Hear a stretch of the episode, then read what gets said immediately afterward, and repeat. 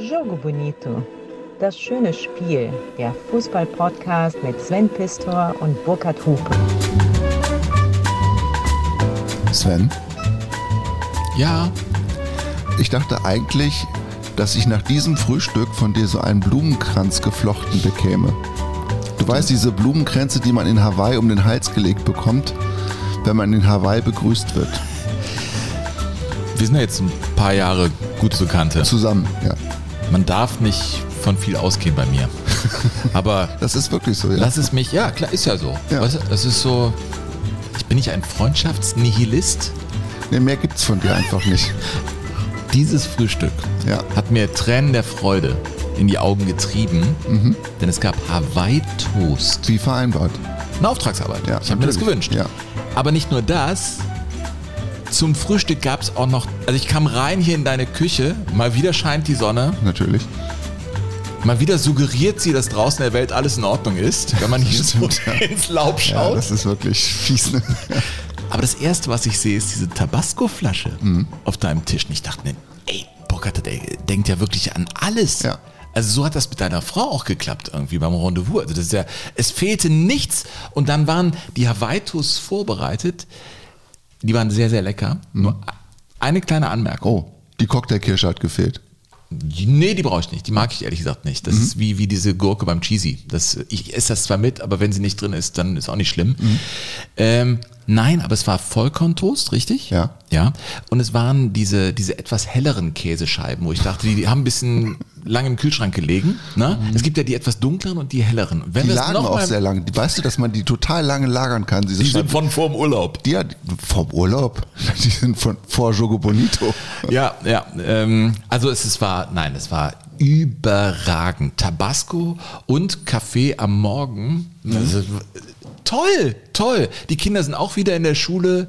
Äh, also man hat hier seine Ruhe. Wir können hüben wie drüben heute Teil 2 machen. Das erste Mal, dass wir inhaltlich so viel auf der Uhr hatten, dass wir gesagt haben, wir brauchen zwei Teile Burkhardt. Ja, und der zweite wird noch länger als der erste. Das kann ich jetzt schon verraten. Nee, nee, nee. Sven, wusstest du eigentlich, Nein, nein, nein, nein. Wusstest du eigentlich, wie so bei der Muppet Show jetzt hier? wusstest du eigentlich, was die, Nein, was übrigens die, nein.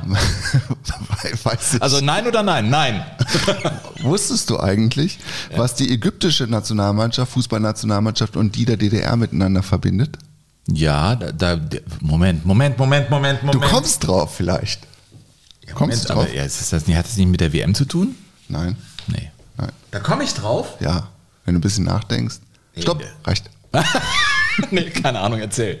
Die haben beide einmal gegen die westdeutsche Auswahl gespielt und beide einmal gewonnen.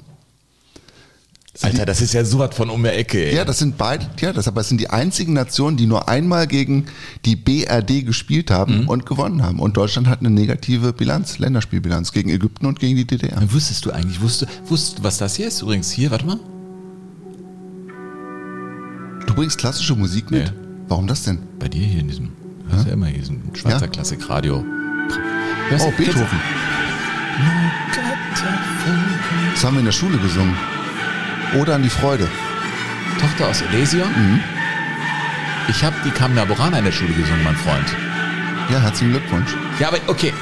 Oder an die Freude. Ja, Äh, warum, wusstest du bringst, warum ja. bringst du es mit? Wusstest du denn, wo das gespielt wurde? Nein. Ja, ich habe nämlich ähm, auf Facebook, ich habe ja, ich bin ja da, du hast ja deine Brieftaube, der Landeplatz ist voll, du fütterst die auch immer, aber mir kann man ja tatsächlich äh, bei Pistor bei Instagram folgen, da Ja. sieht man dich auch. Ja, jetzt sag doch Äh, was. und bei Facebook hat mir, ja, Marco Schaumann hat mir geschrieben, weil wir ja die Frage, und du konntest sie auch nicht beantworten, Nee. hatten, Welche? was für eine Hymne gespielt wurde bei Ach der so. gesamtdeutschen Mannschaft. Ähm, geht. weil man hat 56, ja 60 und 64 bei den Olympischen Spielen. so, ja, und äh, da hatte man natürlich die Hymne von Haydn und die Auftragsarbeit des Politbüros äh, Auferstanden aus Ruinen und gespielt wurde tatsächlich von Beethoven die Ode an die Freude. Ach. Ja. Und vielen Dank, mein lieber Marco Schaumann, äh, für diesen Einwurf. Ja, ich hatte Toll. ja gesagt, die schlauen Menschen im Auswärtigen Amt wissen das. Vielleicht arbeitet er da. Hat er das dazu Vielleicht geschrieben? wusste, das heißt mir auch egal. Ich freue mich total, dass ihr so aufmerksam seid. Also es ist immer wieder überwältigend, was wir von euch über info at jogo-bonito, das liest der Burkhardt dann auch, also info at jogo-bonito.de. Ja, kann ich Was wir bestätigen. da von euch für Zuschriften bekommen, es ist einfach überragend. Ja. Darf ich gleich mit meiner Lieblingsmail anfangen? Ist die kurz? Nein. Die ist lang. Ja. Wo kam sie her? Sie kam aus Südafrika. South Africa. South Africa. Okay. Oder ich glaube, nee, er war in Südafrika und aber die, ich lese es mal vor. Ja? Ja, wir haben ja Zeit heute. Also wir sollten unter zwei Stunden bleiben. Ja, von Andreas Stegemann. Ja, also erstmal Riesenlob für eure stets vorbereiteten Folgen und ein fettes Dankeschön für eure Recherche. Ich kann mir vorstellen, dass es jedes Mal eine Menge Arbeit und Recherche ist. Ja, ist so. Ja, es ist anstrengend. Und er schreibt, das finde ich ganz toll, ihr seid flüssiges Gold für die Ohren. Schönes Bild. Ja, absolut. Endlich ein Fußball-Geschichts-Podcast ohne diesen total nervigen Nerd-Faktor und neudeutscher Fußballsprache. Ihr wisst schon, was ich meine. Ja, wir wissen, was du meinst. Ja. Ja. Wir fühlen das auch, was er meint. Ja, ich bin Hörer der ersten Stunde und durch Svens Einfach Fußball-Podcast, der im Übrigens ebenfalls der beste Fußball-Interview-Podcast ist, by the way, das kann ich bestätigen an dieser Stelle, indem er Jogo Bonito penetrant beworben hat. Das habe ich schon mal gehört, dass du mit einer gewissen Penetranz unterwegs bist, Sven. Der Lutz Wagner wusste auch nicht. Ich habe jetzt zuletzt mit Lutz Wagner gesprochen. Ja. Und ich hörte gar nicht mehr auf. Der Schiedsrichter. Ja, weil der mich nämlich gefragt hat, Schiedsrichterboss. Schiedsrichterboss und der schult uns ja immer und Lutz hat wirklich coole Sachen zu erzählen gehabt. Und dann aber examiniert er mich mit Regelfragen und Dingen aus der Geschichte und ich wusste total Bescheid. Echt? Wegen Jogo Bonito, das war so geil. Er so, nee, wirklich, auch das? Ach nee. Und dann ist so, ja, Moment, Lutz, wusstest du, aber da kam ich, weißt du, Nee. kam ich im Hupe-Style. Ja. Ja, und hab dem Lutz erstmal einen erzählt. Ja. Mhm. War gut. Ja. Ja. und dann ging er mit qualmenden Ohren wieder raus, oder was? Ich sag mal so, es, es war ein Unentschieden. So, so gingen wir vom Platz. Also danke dafür, Sven, sagt der Andreas Stegemann, aber er ist noch nicht fertig. Es ist großartig zu wissen, dass ich mit meiner Abneigung für den ganzen durchchoreografierten Konfetti-Regen-Scheiß von heute nicht allein bin. Ihr seid sowas wie meine Therapiegruppe geworden. Das zieht sich wirklich bei ganz viel. Also wir können nicht alles vorlesen und trotzdem saugen wir das, was ihr uns schreibt. Das ist zurzeit wirklich der Stoff, von dem wir leben, aus dem wir unsere Motivation ziehen. Weil zu Geld haben wir es bislang noch nicht gebracht, diesen Podcast. äh, aber wir ziehen unsere Motivation ganz ernsthaft. Das geht jetzt an jeden einzelnen von euch da draußen aus eurem Feedback, weil wir merken, wie wichtig euch das ist. Und dann denken wir, okay, dann machen wir natürlich weiter. Ne? Also es ist ein Feedback, gerade dieses Konfetti-Bild, was du in der ersten Folge aufgeworfen hast, dass du gesagt hast, ich kann diesen scheiß Konfetti-Ring nicht mehr sehen. Das ist das Bild, was ganz viele hier zu uns zu Jogo Bonito bringt. Weiter Ja. mit deiner Mail. Ja, also der Andreas äh, erzählt dann auch eine Geschichte und das ist das eigentlich Tolle an dieser Mail. Er hat nämlich mal zehn Jahre in äh, Südafrika gelebt und war dort in der Druckindustrie tätig und hat mehrere Installationen mit seinem schottischen Freund John Hewlett gemacht. John, 61 Jahre, ist schottischer Auswanderer und ist in Glasgow, circa 200 Meter vom Ibrox Park entfernt aufgewachsen. Seine Großmutter war fast 60 Jahre lang verantwortlich für die Pokalpflege und die Ausstellungsvitrinen. Ehrenamtlich versteht sie, da sie kein Geld von ihrem geliebten Club nehmen wollte, welches man besser in Spieler investieren sollte. Eine lange Geschichte kurz erzählt. John, glühender Rangers-Fan, ist von Beruf Klempner und war für die Wasserversorgung der Druckmaschinen zuständig. Diese müssen in Südafrika grün angestrichen werden, um als Frischwasserleitung erkennbar zu sein. Jedes Mal, wenn wir sprachen und das Wort grün verwenden mussten, nahm John es natürlich nicht in den Mund, sondern rotzte angewidert auf den Boden, egal wo man stand. Seine Rangers-Liebe geht so weit, dass man bei Wasserleitungen, für die John sich verantwortlich zeigte, diese grundsätzlich in Rangers blau und nicht wie die Vorschrift besagt in grün rotzt auf den Boden anstrich. Ich habe in Südafrika grundsätzlich sofort erkannt, wenn ich zu einem neuen Kunden kam, wer für die Wasserzufuhr verantwortlich war. So, das musste ich mal loswerden. Sorry dafür. Was für eine geile Eine Geschichte. Wahnsinnsgeschichte. Das eine, ist so, wie als wenn du in Gelsenkirchen Gasleitung in Königsblau anstreichst eigentlich. Ja. Ne, und nicht gelb. So sieht's aus. Ja. ja, eine ganz, ganz tolle, Andreas, vielen Dank. Und äh, liebe Leute da draußen, wenn ihr auch solche Geschichten zu erzählen habt, die sich um Derbys ranken oder um ganz unten oder um Knochenbrecher oder irgendwie um die Skurrilitäten, die der Fußball ja immer wieder ähm, zur Welt bringt, erzählt sie uns und wir erzählen sie weiter. Vielleicht würden wir da auch einfach mal äh, weißt du, eine Folge machen. Das ist dann so wie Ja. Kurve, aus der Kurve. Ja. Irgendwie sowas. Fankurve. Fankurve, ne? Irgendwie so, das könnten wir immer wieder einstreuen. Also ihr habt ja auch so viele coole Geschichten schon erlebt. Und hier einer, ich habe ja jetzt mit dem Lutz Wagner, mit dem Lutzai Wagner gesprochen. Ja, ein bisschen hessisch äh, geht schon. Ja. Aus Ovebach kommt hier folgende Mail mh, von dem Fradi. Ja, der ist also Hesse und der hat auch so geschrieben. Moin, ihr zwar. Äh, ich habe jetzt alle Folgen durchgehört, finde es echt klasse, wie ihr es rüberbringt. Letztens war ich doch ein bisschen, steht hier, ne, ein bisschen besser, als ihr ein paar Sätze von der Kirges, also OFC, übrig hattet. Aha, okay, fand er toll, dass wir über Offenbach gesprochen haben. Ja, sehr schön. Aber jetzt zur Chile-Folch. Ich komme aus Ovebach und hat heute mit dem Hund auf dem Madam Gassi gange. Also der war auf dem Madam äh, wohl mit dem Hund unterwegs. Beim Gassigang höre ich dann immer euren Podcast. Und als ihr dann beim Cutter-Song wart, habe ich natürlich immer lauter als Oh, mitgesungen. Ich habe mitgesungen. Genau da kamen mir ein paar Leute entgegen und habe beim Refrain mit Gianni lauter als losgelacht. Und so sind wir ins Gespräch gekommen. Die wollten natürlich wissen, was ich daher und denen habe ich gesagt, das wäre der Podcast vom Jogo Bonito mit Sven und mit Burkhardt. Nee, und dem Burkhardt steht hier. Und ich habe dann selber gesehen, wie sie sich euren Podcast in die Favorite gespeichert habe. Also Auftrag ausgeführt, ne, ausgeführt und euch empfohlen. Damit, äh, wenn es eng wird, genug Abonnente habt. Äh, das ist ja sensationell. Äh, ja. Abends noch, Sven, wenn du wirklich die Akkreditierung abgeben musst, äh, dann werde ich auch jed Folsch bezahle. Euer treuer Fradi aus Offenbach. Ich habe jetzt das Kopfkino, dass der halt jetzt tatsächlich auf dem Mardamm in Offenbach mit seinem Wo Hund immer das unterwegs ist. ist. Wo immer Fradi. das ist. Ich weiß, das war das lausigste Hessisch, Ja. das es je Ja. gegeben hat. Du hast es noch schlechter vorgelesen, als, als ich dachte. Ja. Es geht einfach. Er hat es super geschrieben, aber Ja. ich kann es dann nicht du kannst lesen. es gar nicht lesen. Nee. Nee. Du kannst nur Kölsch. Ja. Naja, Jung, was willst du? Sicher, das hättest du machen können. Naja, normal.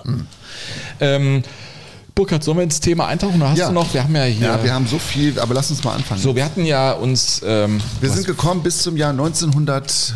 73. Und 73. zwar ähm, Bayern Ja. München mit, der, mit dem merkwürdigen Auswärtsspiel in Dresden mit all seinen skurrilen Begleiterscheinungen. Und da waren wir schon bei einer Stunde und neun Minuten, haben wir gesagt, nee, komm, cut, weil es kommt noch so viel und das gibt es eben heute. Heute geht es von 74 chronologisch. Komm, wir machen das einfach mal. Wir sagen, was heute vorkommt. So eine kleine Gebrauchsanweisung. Äh, 74 WM Sparwasser, äh, das 1 zu 0. In Hamburg, zwischen genau. der DDR und der BRD. Äh, dann soll es um Fluchtgeschichten geben. Da gab es äh, missglückte, geglückte, dramatische, tragische. Mhm. Werden wir so ein bisschen äh, Fluchtgeschichten machen. Und der Europapokal.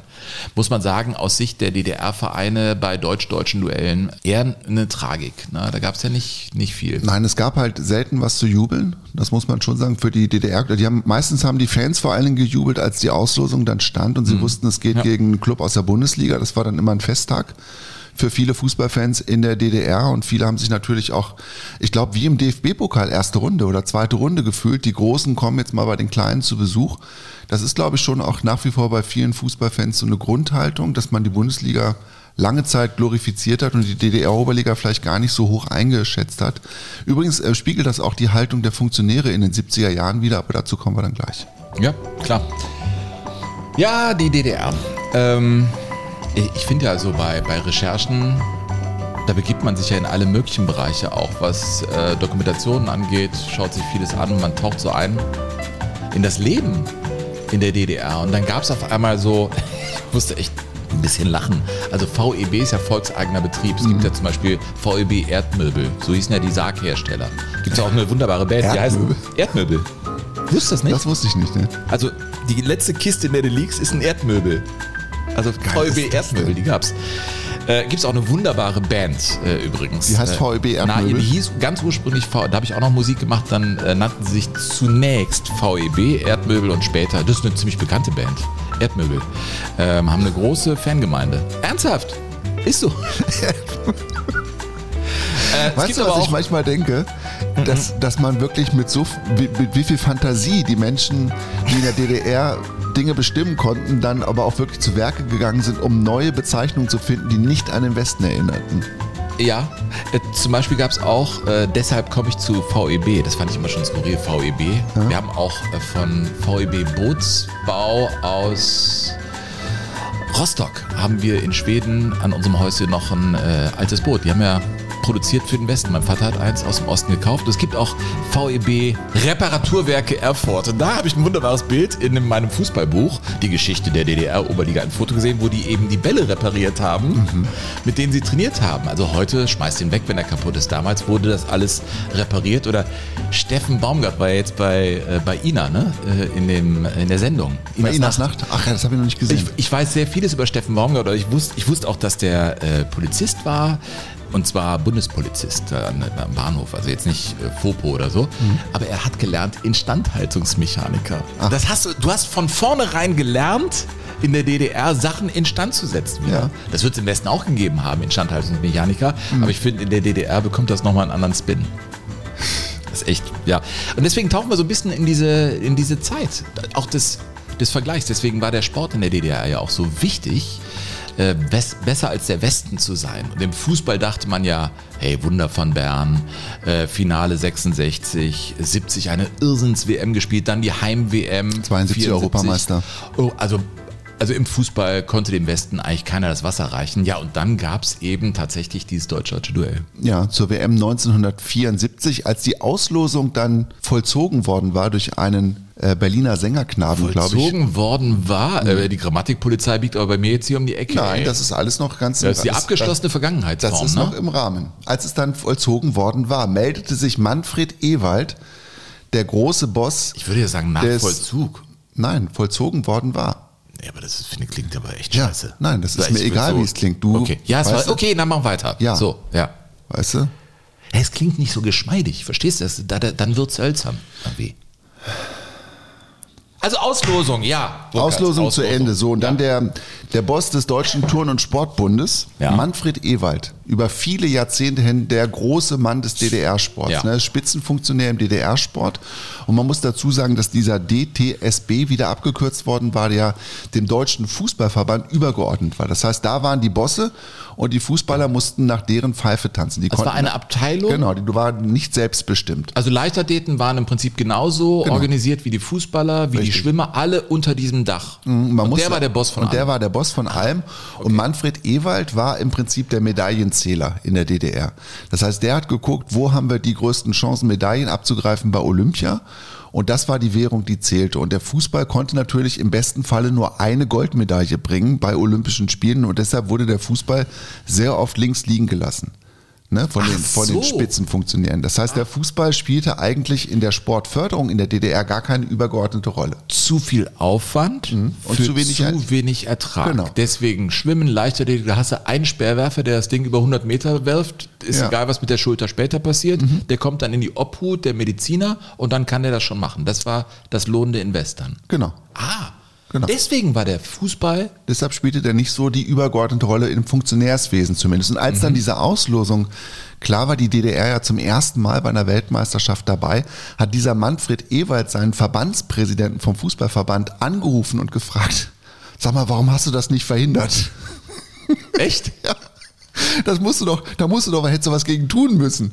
Und er konnte natürlich nichts. Ich meine, da haben 800 Millionen Menschen haben bei der Übertragung zugeguckt, als diese Auslosung stattfand. Was hätte dieser DDR-Funktionär da machen sollen? Aber das war die erste Reaktion, weil die Spitzenfunktionäre dachten, dass ihre Mannschaft bei einer Weltmeisterschaft gegen die westdeutsche Auswahl absäuft.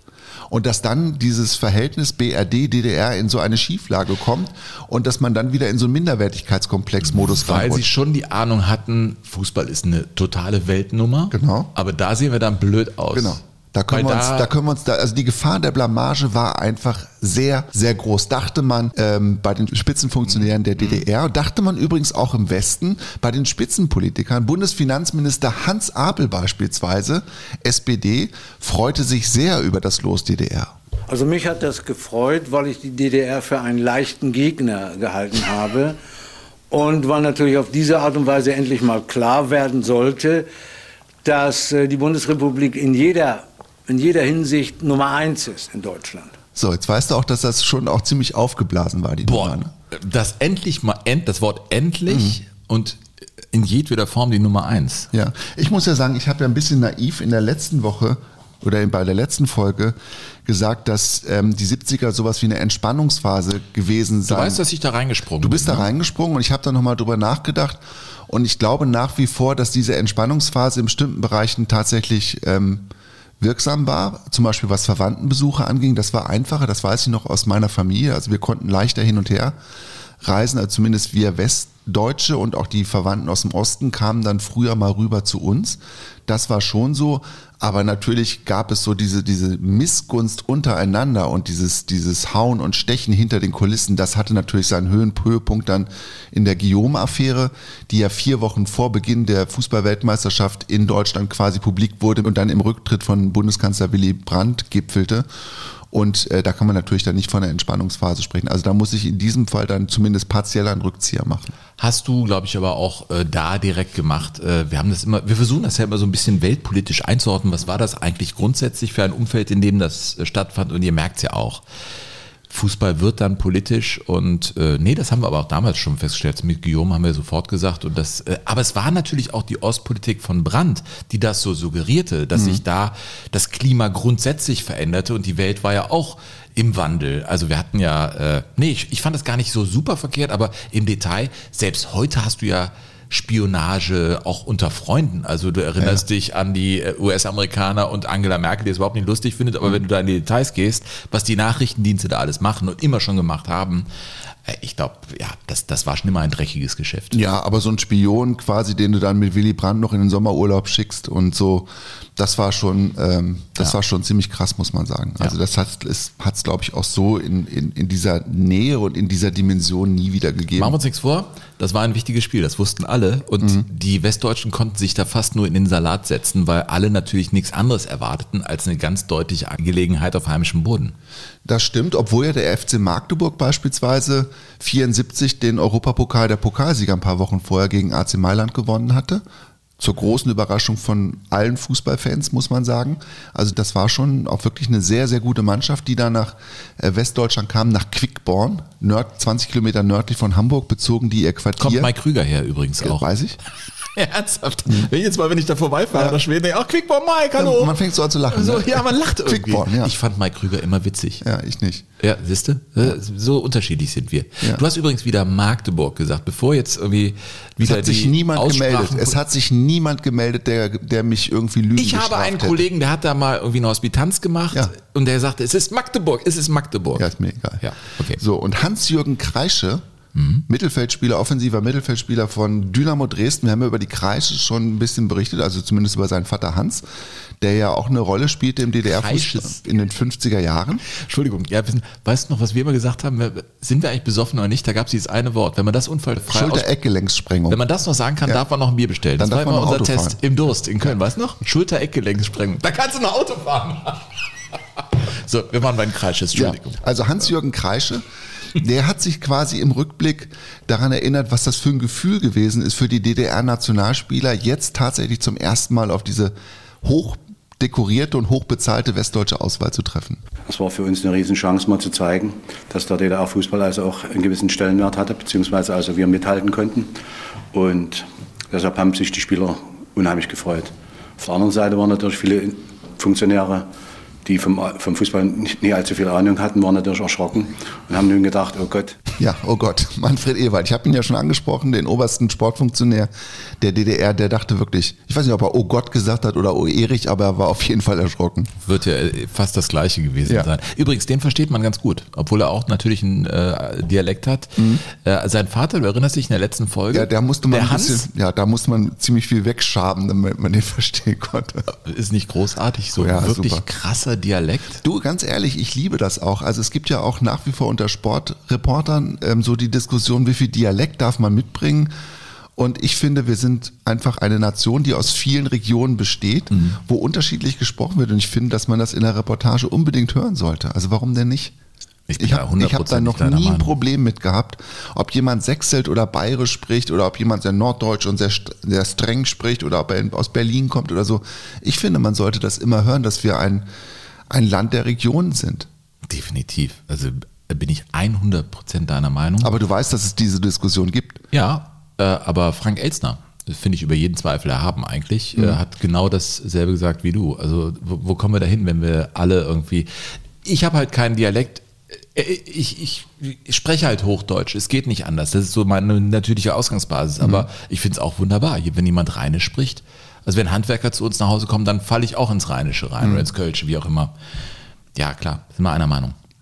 So, jetzt kommen wir also zum Sommer 74 schlussendlich, deutsche Gruppe. Ach, wir sind jetzt da, ja. Ne? Und es ist das letzte, es ist das letzte Gruppenspiel. Mhm. Und beide sind vorher schon durch. Also, Mhm. weil vorher haben sich Chile und ähm, Australien unentschieden getrennt. Das heißt, die Ostdeutschen und die Westdeutschen sind beide durch in der Zwischenrunde. Mhm. Es geht jetzt nur noch darum, wer Erster und wer Zweiter wird. Und das Interessante ist aber, dass die DDR im zweiten Vorrundengruppenspiel gegen Chile in West-Berlin gespielt hat. Und das war natürlich auch ein hochpolitisches Ding, weil das ein, natürlich ein, ein Prestigeerfolg war für den Deutschen Fußballbund.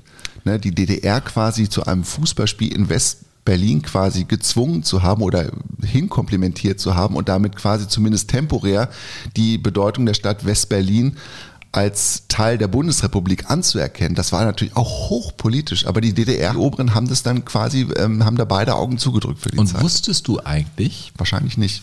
wusstest du eigentlich, wer da in West-Berlin im Olympiastadion unter anderem als Balljunge gearbeitet hat? Pierre Littbarski. Ja. Da, das habe ich in deinem Podcast gehört. Das finde ich so cool, der Junge. Weiß ich, also deswegen gucke ich mal Fotos, gucke ich mir jetzt, wenn ich da irgendwelche Ja. sehe, sieht man den Pierre da irgendwo, weil man hat ja nur einen Ball, da muss es ja viele Jungs geben, die dann irgendwie nach dem Ball tauchten. Äh, Pierre Litbarski. Ja. Ja, da hat ja auch Deutschland gegen Chile gespielt. 1-0, Breitner, dieser Weitschuss. So, und dann kommt es also zu diesem Spiel, was finde ich so unter der Überschrift steht, wir gegen uns. Coole Überschrift. Wir gegen uns. Wir Finde ich- gegen uns. gut. Hm? Ja. Und da geht's jetzt, ähm, ja, jeder weiß ja, wie es ausgegangen ist. Ne? Ja. Also es steht quasi bis zur 78. oder 79. Minute steht's 0-0. Alle tun sich schwer. Netzer sitzt draußen auf der Bank und die Menschen in Hamburg werden langsam immer unruhiger und man hört die 1600 mitgereisten Anhänger der Deutschen Demokratischen Republik mit ihrem 819 Klasse-Ruf immer deutlicher. Und dann kommt es eben zu dieser spielentscheidenden Szene und die habe ich als Collage quasi aus dem westdeutschen Fernsehen, Radio und dem DDR-Fernsehen und Radio mitgebracht. Eine Art Konglomerat, ein Best ein of. Potpourri. Sparwasser, Sparwasser und Tor! Jürgen Sparwasser aus Magdeburg. Hammer. Der Auswechselspieler von Vorwärts aus Berlin hat die Mittellinie überdribbelt. Sieht sich jetzt Beckenbauer gegenüber, zieht es vor, steil zu spielen auf Sparwasser. Schöne Aktion, Schussmöglichkeit und Tor! Tor! Jürgen Sparwasser aus Magdeburg. Sparwasser, der Magdeburger, nimmt den Ball auf, zieht an Kuhlmann, Vogts und Beckenbauer vorbei und lässt Seppmeier keine Chance. Eine meisterliche Aktion. Zwölf Minuten vor dem Ende, also in der 78. Minute 1 zu 0 DDR Torschütze Sparwasser. Der kann sich schneller machen. Dann kommt ein langer Pass in den Raum zu Sparwasser. Nimmt den Ball mit, Jürgen, und jetzt schießt und Tor. Und Tor. Das ist und er Radio? schießt das 1 zu 0. Wunderbar gemacht. Laut Emotionaler. Durchspiel. Wertender. Und es jubeln im Hamburger Volksparkstadion nicht nur DDR-Bürger, meine Hörer. Das möchte ich festhalten. 1 zu 0 für die DDR. Und Sparwasser kann den Ball mit der Brust, mit dem Kopf, mit dem Hals mitnehmen, ihn noch einmal aufdrücken lassen und Beckenbauer aussteigen lassen. Und dann sucht er sich die Ecke aus und Meier wirft sich vor ihn und um den herum zirkuliert er den Ball genau in die Tormitte. Ein ganz überlegter, ruhiger, abgeklärter Jürgen Sparwasser. Ich rufe dreimal Bravo, Bravo, Bravo für dieses Tor, für ein ganz großartiges Tor. Jetzt ist das Spiel aus. Das war's, liebe Zuschauer, liebe Fußballfreunde. 1 zu 0 gewinnt die DDR-Fußballnationalmannschaft in Hamburg über die Auswahl der BRD. Torschütze Sparwasser in der 78. Minute. Ein großartiges Spiel all unserer Männer. Jürgen Sparwasser, du hast gemerkt, dass Heribert Fassbender sagt auch Magdeburg, so wie ich. Und die Reporter haben auch Magdeburg gesagt. Ich habe jetzt extra darauf geachtet, also ich muss mir jetzt irgendwie, muss mir da noch Gedanken drüber machen. Nee, machst du nicht. Du bist doch so, so, so eine Lok, die da irgendwie auf den Gleisen steht. Aber es jubeln nicht nur die DDR-Bürger, meine Hörer. Hm, Ich rufe Bravo, Bravo, Bravo. Äh, apropos äh, Bravo, äh, Heribert Fassbender bei dem Tor. Wieder top, Ja, ist ne? einfach toll. Er war ein, es war so ein guter Reporter. Mhm. Und er hat leider durch seine ja, ein bisschen merkwürdige Art zu moderieren im Fernsehen hat er, glaube ich, sich auch einfach in eine Ecke schieben lassen, wo er gar nicht hingehört. Das war ein, ein großartiger Radio- und Fernsehkommentator. Ja. Ähm, ja, und dann waren sie eben äh, da siegreich. Mhm. Und wie, wie jetzt damit umgehen als DDR-Spieler in der BRD bei dieser WM? Man ist Gruppenerster. Ich meine, äh, machen wir uns nichts vor. Äh, rückblickend haben Beckenbauer und alle gesagt, Gott sei Dank sind wir Ja. Zweiter geworden. Genau. Deswegen hatten wir den leichteren Weg ins Finale und die DDR hatte dann Brasilien und andere äh. Niederländer und Argentinien. Ja. Ja, Ja, und das sie war- sind gar nicht so untergegangen. Nein, aber, ne? also nein aber sie haben, sie haben damals dann in der Zwischenrunde, hat ihr Trainer Georg Buschner ähm, die Mannschaft einfach zu defensiv aufgestellt. Er wollte dann, also sie hatten ihr Ziel erreicht, sie hatten die nächste Runde und dann war irgendwie die Zielstellung weg. Ja. Weil sie wussten nicht mehr, wie soll es, wo soll es jetzt eigentlich noch hingehen. Und dann haben sie gesagt, ja, jetzt bloß nicht blamieren. Also jetzt bloß nicht irgendwie sieben oder acht Stück gegen Brasilien kriegen, die ja immer noch Weltmeister zu dem Zeitpunkt gewesen sind. Jürgen Sparwasser übrigens nach seinem Tor da gab es eine ganz kuriose Szene. Der hat nach seinem Tor, wahrscheinlich war es eine Übersprungshandlung, einen Purzelbaum gemacht. Aber ich kann es nicht sagen, ich kann es heute noch nicht sagen, warum ich anschließend diesen Purzelbaum gemacht habe. Ich habe dann noch nie in meinem Leben Purzelbaum gemacht. Ich weiß es nicht. Ist das nicht großartig? Ja, das Tor, also es hat im Prinzip keiner wirklich gut beschrieben von den Reportern, weil es war natürlich so komisch aus der Bedrängnis heraus. Der ist von drei Verteidigern da angegangen Ja, worden. aber er hat es gut beschrieben. ja, er hat es gut beschrieben. gut wollte mich ja ganz anders mitnehmen. Ich habe mich da so ein bisschen verschätzt, weil ich einen Blick nach vorn gemacht habe und habe die drei gesehen. Und dadurch äh, habe ich die, den Ball nicht mehr einordnen können, wie nehme ich ihn mit. Und Gott sei Dank ist er auf meine Stupsnase und hat dann diese, diese Veränderung verursacht. Und ich war noch in einer vollen Laufbewegung und die mussten abstoppen, weil der, die Laufbahn oder die Flugbahn oder des Balles hat sich verändert. Und dadurch bin ich vorbeigekommen. Die Stupsnase war es. Ja, und dann hat er den so, ja, schlänzend reingewämst, Ja. würde ich fast sagen. Also äh, Sepp Meier sah da auch unglücklich aus und der war da halt drin. Was für ein Tor. Ne? Und ich fand ehrlich gesagt äh, in den alten Fernsehübertragungen dieses DDR-Blau, dieses Trikot, das hatte schon was. Das sah schon cool aus. Ja, das wird auf dem Retro-Trikotmarkt auch immer noch verkauft und geht, glaube ich, auch richtig gut. Jürgen Sparwasser übrigens ähm, wird ja oft auch auf dieses eine Tor reduziert, was er damals 74 geschossen, geschossen hat. Er war ja ein sehr erfolgreicher Torjäger auch beim ersten FC Magdeburg. Und ähm, Lernkurve, Herr Ja, Hupe. Geht jetzt ganz kurz nach oben. Gleich Ja, wieder nach notiere unten. ich direkt mal. Ja, sehr Ja. schön. Und er hat auch diese Bedeutung des Tors für sein Leben äh, im Prinzip immer anerkannt. Wenn einmal auf meinem Grabstein steht Hamburg 74, weiß jeder, wer der in der Kiste ist. Ja. Das wird hoffentlich noch ein paar Oder im Jahre dauern. Im, Erd ja, im Erdmöbel. Aber hoffen wir für den Jürgen und für alle Fußballfans in Magdeburg, dass das noch ganz lange dauern wird. Absolut, ja, 1974. Dann war das Spiel gespielt in Hamburg. Mhm. Ja. Das ähm, DDR-Lager in Quickborn wurde aufgelöst. Es ging Nee, dann, es wurde noch nicht aufgelöst. Nee? Es wurde noch nicht, noch, nicht, noch nicht aufgelöst, weil meine Geschichte ja noch nicht fertig ist. Ich habe ja noch was zu erzählen zu, zum, zum ähm, Ja, aber wir kennen doch die Sportschule Malente, die ist ja auch da oben. Ja. Da fährt man auch vorbei auf dem Weg nach Schweden. Äh, dieses äh, trübe Ding, wo die immer ausgerissen sind. Und die DDR-Spieler waren äh, eigentlich fast einen Steinwurf entfernt in Quickborn, ne? Ja, die waren in Quickborn und um die Ecke rum gab es den Supermarkt von Karl-Heinz Ehrenstein. Ehren. Karl-Heinz Ehren. Karl-Heinz Ehrenstein hat einen Supermarkt und da sind die Spieler immer hin zum Einkaufen und wurden natürlich immer verfolgt, ganz unauffällig von vier Menschen mit langen Mänteln in einem Volvo, der dann auch auf dem Supermarktparkplatz stand. Und was die Leute von der Stasi aber nicht mitgekriegt haben, war die Tatsache, dass die DDR-Fußballspieler im Supermarkt selbst mit Karl-Heinz Ehrenstein Freundschaft schlossen. Und die sind dann oft zum Einkaufen gefahren und gar nicht mehr in den Supermarkt reingegangen, sondern gleich rechts durch die Küche in den Garten gegangen und haben sich da auf die Hollywood-Schaukel gesetzt und haben Kaffee und Kuchen gekriegt von Karl-Heinz Ehrenstein. und sind dann irgendwann wieder rausgekommen und die Stasi-Leute dachten, na, jetzt sind die endlich mal fertig mit dem Einkaufen. Nee, ehrlich? Das ist ja ein Ding. Also nach dem Motto, jetzt erzählt doch mal, Jungs, schön, dass ihr da seid. Ja, genau. Und dann waren sie wirklich mal, eine, fühlten die sich eine Zeit lang unbeobachtet und schön. haben da bei Karl-Heinz Ehrenstein auf der Terrasse gesessen und haben Kaffee und Kuchen gekriegt. Und nach dem Spiel, die Geschichte wird erzählt, ich weiß nicht, ob sie so hundertprozentig gelaufen ist, aber die Geschichte, die erzählt wird, ist, dass der Bund, deutsche Bundesgrenzschutz die Spieler nach dem 1 zu 0 Erfolg quasi auf die Reeperbahn begleitet hat, damit sie das auch mal einmal gesehen haben in ihrem Leben. Nur mit einer Ausnahme. Einer durfte nicht dabei sein. Und das war Jürgen Sparwasser, weil der war dann in dem Moment zu bekannt. Und da hat die, der Bundesgrenzschutz gesagt, das gibt zu viel Aufhebens, wenn der Sparwasser jetzt da auftaucht. Echt? Ja. Und die anderen durften da mal kurz äh, da äh, Durften einfach sich das mal angucken. über die sündige Meile flanieren Ja. im Westen. Und als die zurückkehrten, dann die DDR-Fußballer von der Weltmeisterschaft 74, kriegten die am Flughafen Berlin-Ost äh, einen Briefumschlag mit einer Prämie drin. Und da war Westgeld drin, da war ein Westmark drin und die DDR-Spieler, keiner hat darüber geredet, wie viel es gewesen ist, aber es müssen ein paar tausend gewesen sein.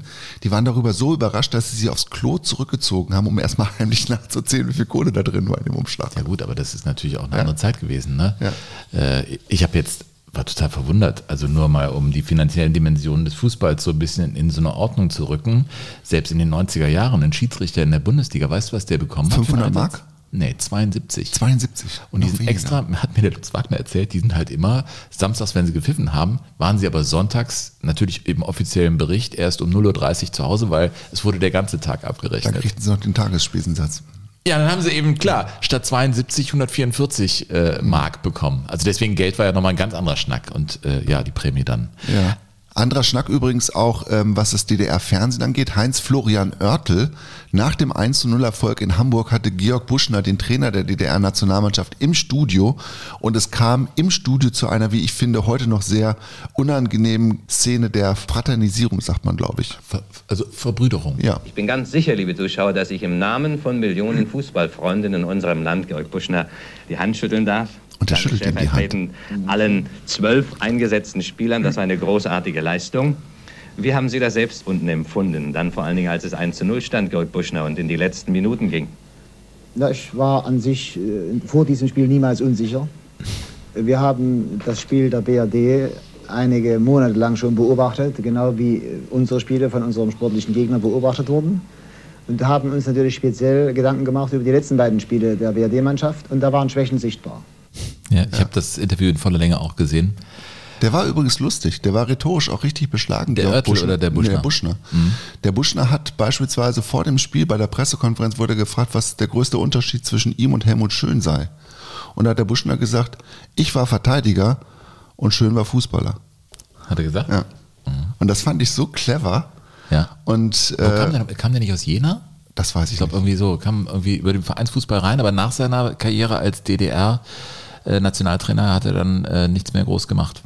Ja, das Interessante ist, dass nach dieser, wie ich finde, so fiesen Art der Anbiederung von Heinz Florian Oertel es äh, mit dem DDR-Fußball ja, die hatten dann eine, eine relativ komplizierte Phase bis zu den Olympischen Spielen 76, haben die Europameisterschaft 76 die Qualifikation verpasst.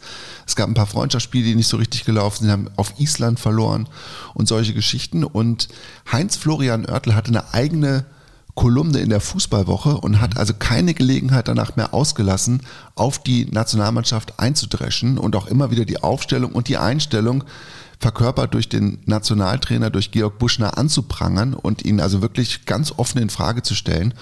Und dann finde ich, kriegt das so im Nachgang noch einen fieseren Beigeschmack.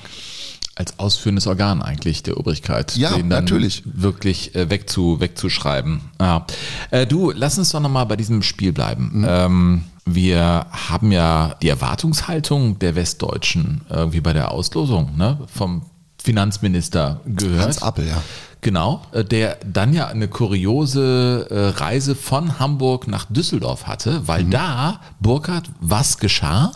Er saß im Flieger tatsächlich, in dem auch die DDR-Fußballnationalmannschaft saß. Die flogen da Die von- flogen zusammen. Hamburg Also ich, wie, ich weiß nach nicht, Düsseldorf. wie das, wie das Stell dir das mal vor, die. Stasi ist ja, Ja. durchgedreht. Ja. Da sitzt der bundesdeutsche Finanzminister Neben, neben Hans, Hans-Jürgen Kreische. im Flieger. Und beide kennen sich nicht. Beide wissen nur, oh, der eine, das ist ein hohes Tier aus dem Westen und der andere, oh, das ist einer von denen, die uns gestern oder vorgestern geschlagen haben. Und irgendwie kommt trotzdem ein Gespräch in Gange.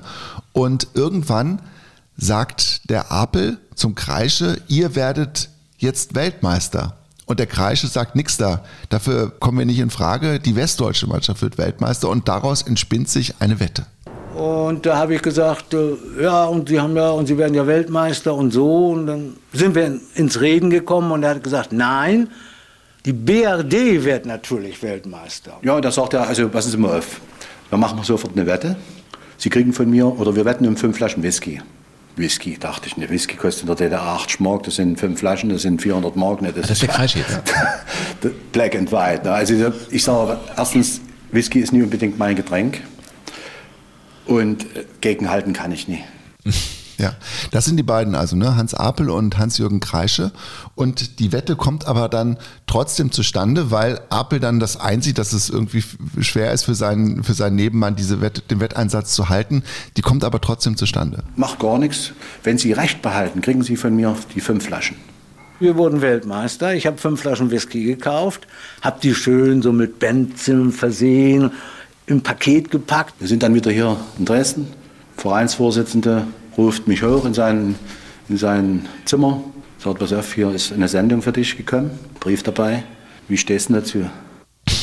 Ja, das war nicht lustig für den, Überhaupt nicht. als er Also- dann wieder in Dresden war. Vor allen Dingen der Begleitbrief von Hans Apel. Ich hoffe, dass wir uns bald einmal wiedersehen. Und da haben die natürlich alles Mögliche reininterpretiert, die Jungs von der Stasi, die den Brief überraschenderweise vorher gelesen hatten. Und man dachte, der Kreische bereitet seine Republikflucht vor, so wie sein Vater das ja auch schon in den frühen 50er Jahren bereits einmal vollzogen hat, nach, obwohl er dann auch wieder zurückgekehrt ist. Er ist, aber das war ja die Geschichte im ersten Teil. Also ich glaube ja kaum, dass jetzt Leute den zweiten Teil zuerst hören. Dann werdet ihr das wissen mit dem Hans Kreische, der ja auch wie Helmut Schön äh, dann in den Westen ging, aber im Gegensatz zu Schön kehrte er wieder zurück. Und diese deutsch-deutsche Dimension von Helmut Schön haben wir ja mit Friedrichstadt äh, beschrieben und dem ersten Finale äh, in der DDR-Oberliga in der Saison 49-50. Deswegen, also Horch- für den Horch Fall, dass ihr Zwickau, jetzt ne? einsteigt mit dieser Folge im ersten Teil, das würde sich schon empfehlen, haben wir all das erklärt. Ja, was für, was für eine Geschichte und all das äh, wegen einer Wette. Also das ist ja netter Flachs rund Mhm. um Fußball. Also zwei Männer sitzen im Flieger und haben eine Wette und es geht um Whisky. Also hallo, ich bin gern das, dabei. Das, das, das Krasse daran ist, dass sie wirklich am Anfang nicht wussten, wer der jeweils andere ist. ja. Also der Apel hätte vermutlich die Wette auch gar nicht angeboten, wenn Sparwasser neben ihm gesessen hätte. Also der Kreischer hat ja auch die beste Torchance eigentlich im Spiel. Wenn er die gemacht hätte, Mhm. hätte es diese Wette vermutlich gar nicht gegeben. Das perfide an der Nummer ist, und dann kriegt man auch nochmal einen Eindruck, warum dieser DDR-Staat einfach auch so ein, so ein Paranoia-Staat gewesen ist, dass der Kreische diesen Verdacht nie mehr losgeworden ist, dass er quasi insgeheim eine Republikflucht vorbereitete. Er wurde nämlich dann, obwohl er Torschützenkönig wurde, 1976 nicht mit zu den Olympischen Spielen nach Montreal genommen, wo die DDR die Goldmedaille gewann. Ja, ja. Und es gab keine plausible Erklärung dafür. Dixie Dörner übrigens war dann dabei, der war aber 74 nicht dabei, der große Dresdner Libero. Und weißt du, warum der 74 nicht dabei war? Nee. Welche Farbe haben die Trikots von Dynamo Dresden? Naja. Ja, ja, also Dynamo Dresden. Welche Farbe? Ja, natürlich äh, gelb und schwarz. Ja, der hatte Gelbsucht. Der hatte Gelbsucht. Der hatte Gelbsucht. Hat der wirklich Ja, Gelbsucht? der hatte wirklich Gelbsucht. Der hatte Gelbsucht. also Hepatitis Ja. B oder A oder, wie oder auch A immer. und hat es aus, auch von irgendeiner Reise nach Südamerika hat er sich das eingefangen Nee. und war ganz lange Zeit und ist dann ganz kurz bevor die WM losging, hat er wieder so ein bisschen Fußball spielen können, aber für die WM hat es nicht mehr gereicht. Sind wir mit 74 durch?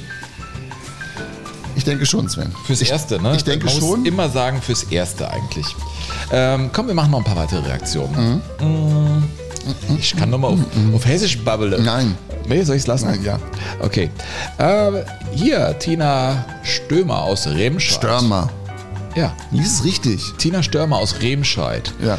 schreibt: Hi, lieber Burkhard und lieber Sven. Erstmal, euer Podcast ist großartig, mega geil, awful nice oder scheiße gut.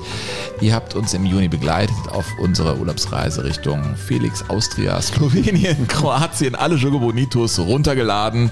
Und jetzt begleitet ihr mich im Garten beim Tomaten ausgeizen. Habe ich noch nie gehört. Ausgeizen. Tina, das musst du uns erklären. Schreib uns noch mal eine Mail an Ich info@jogo-bonito.de. Meine Frau hat die auch bei uns jetzt hinten. Wir haben so ein Ausgegeizt? Ich esse die, die sind lecker. Also mehr muss ich nicht wissen. Hin und wieder Wasser drauf und dann schmecken die. Ja. Und ich höre eure Chile WM-Ausgabe. Geil. Ich, Gladbach-Fan, liebe eure, euer liebevolles Gezanke um die Borussia und den LFC. Mein Papa musste mich als Köttel damals in den 70ern immer sonntags mit auf den Sportplatz nehmen. In Wuppertal, Oberliga, Landesliga und, und, und, und, und, und, und, und. Sie schließt, also da erzählt sie ihre Geschichte und sie ist natürlich äh, glühender Gladbach-Fan. Burkhard, in dir steckt auch immer noch eine Raute oder wird es immer mehr so irgendwas? Also wenn ich an die, an die Vergangenheit denke schon. Ich fand die Frage jetzt eigentlich ziemlich fies von mir. Ja. Äh, Ich wünsche haben wir jetzt auch total überrumpelt, du Sackgesicht. ich wünsch mir von euch einen Podcast über die geilsten Kommentatoren seit Aufzeichnungsbeginn bis heute. Wäre das was? Ihr beide seid ja auch Hm. Das hab ich dabei. schon häufiger gelesen. Das ja, ja, über Ja, habe ich schon häufiger gelesen, dass, ähm, dass, dass die unsere Jogadores, unsere Hörer sich wünschen, dass wir uns quasi mit Radioreportagen, mit Fußballreportagen noch mehr auseinandersetzen, noch mehr aus. Warte, beschäftigen. ich mach's nochmal an. Ja. So, ja. Ja, ist, ist auf jeden Fall meine Anregung Ich finde und das gut. Mir macht das ja Spaß. Ich komme ja über das Emotionale im Gegensatz zu Burkhard. Das Hast du noch eine? Ja, hallo zusammen von Max. Ich hoffe, ihr habt euren Urlaub genossen. Ja, haben wir.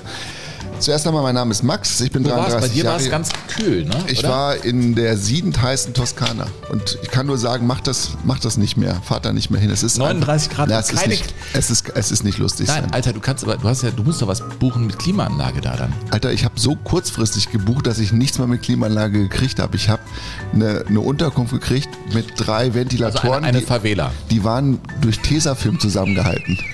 Ehrlich? Ja. Das ist aber irgendwie wieder geil. Aber Nein. nur wenn es romantisch Nein, ist und du nein, nicht mit drei Kindern fährst. Ne? nein, ja. ja. Ja, ja, ist, ja gut. So. Also Max, ja, ich höre euren Podcast mit voller Begeisterung. Ich liebe die Geschichten von damals. Meine Freunde rollen teilweise mit den Augen, wenn ich in den Erinnerungen von der guten alten Zeit schwärme. Nun aber zu meinem Themenvorschlag. Durch meine Verwandtschaft auf Malta habe ich mich mehr mit den Zwergstaaten Europas befasst und habe einige interessante Dinge herausgefunden, die durchaus Potenzial hätten, auch einmal von euch aufgearbeitet zu werden. Denn die Zwergstaaten entwickeln sich langsam auch immer weiter und sind nicht mehr der klassische Punktelieferant und so weiter. Ich würde mich freuen, wenn das Thema mal von euch beachtet wird, macht genauso weiter. Ich freue mich jedes Mal. Wenn es eine neue Folge gibt, sonnige Jö- Jrös, Jrös sagt man auf, Jürös. sagt man das auf Reise? Schön Jürös, Jürös. Egal. Alter, sonnige Jrös, Hauptsache Kölsch. Jrös ist der Plural von Jrös oder was? Jürös. Aus Köln offen. Aber das äh, erinnert äh, mich daran, dass wir ja in Köln jetzt tatsächlich unsere erste Live-Veranstaltung haben, auf die wir nochmal hinweisen. Hallo, hurra, Jogo Bonito. Live am 29.10.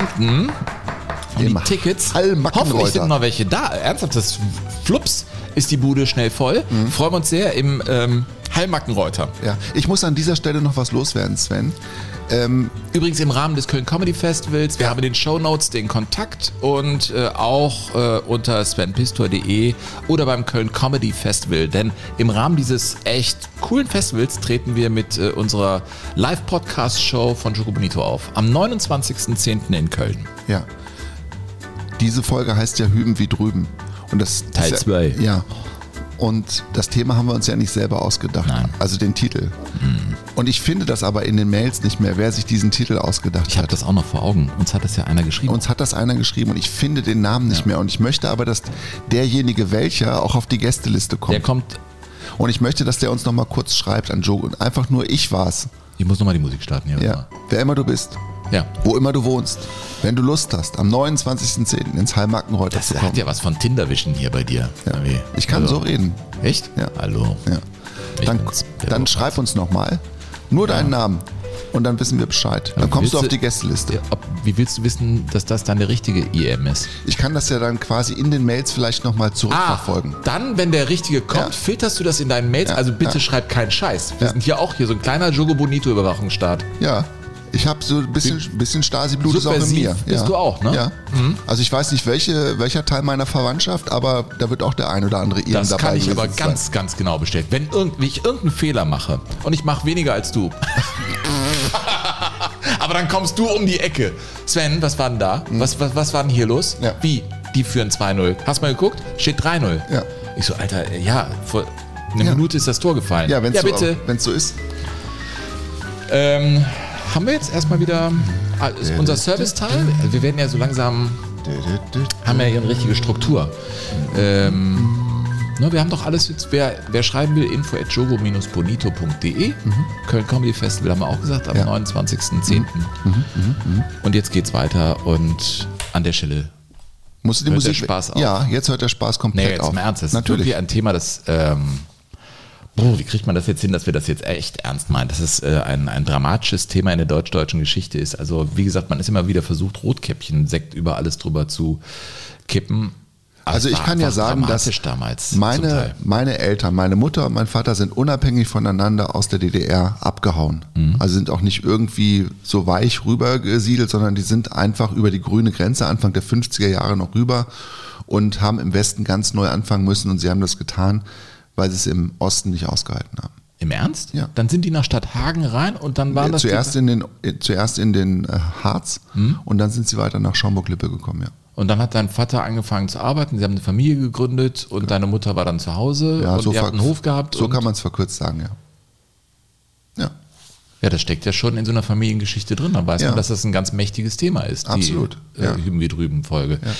Und es gab einfach ähm, die Mauer, die 61 errichtet wurde. Und ihr werdet alle die Geschichte kennen und auch die äh, Jüngeren. Wir haben ja wirklich viele junge Hörerinnen und Hörer. Äh, ihr werdet die deutsch-deutsche Geschichte im Geschichtsunterricht ja äh, haben, dass man eben nicht einfach so ausreisen durfte oder man musste Ausreiseanträge stellen, aber das äh, war natürlich dann wirklich verbunden mit vielen Repressionen. Es dauerte lange, bis dann einer rübergehen konnte. Die Familie litt darunter und es war ganz schlimm, was mit dieser Grenze angerichtet wurde. Und das war ja so im Westen wurde konsumiert, da gab es tolle Autos und im Osten gab es natürlich äh, wirklich das Fernsehen, was man bis auf Dresden, da, rund um Dresden war das Tal der Ahnungslosen, wusste man, oh, denen da drüben, die haben ja schon die schnelleren Autos und das ist so eine bunte Welt und so.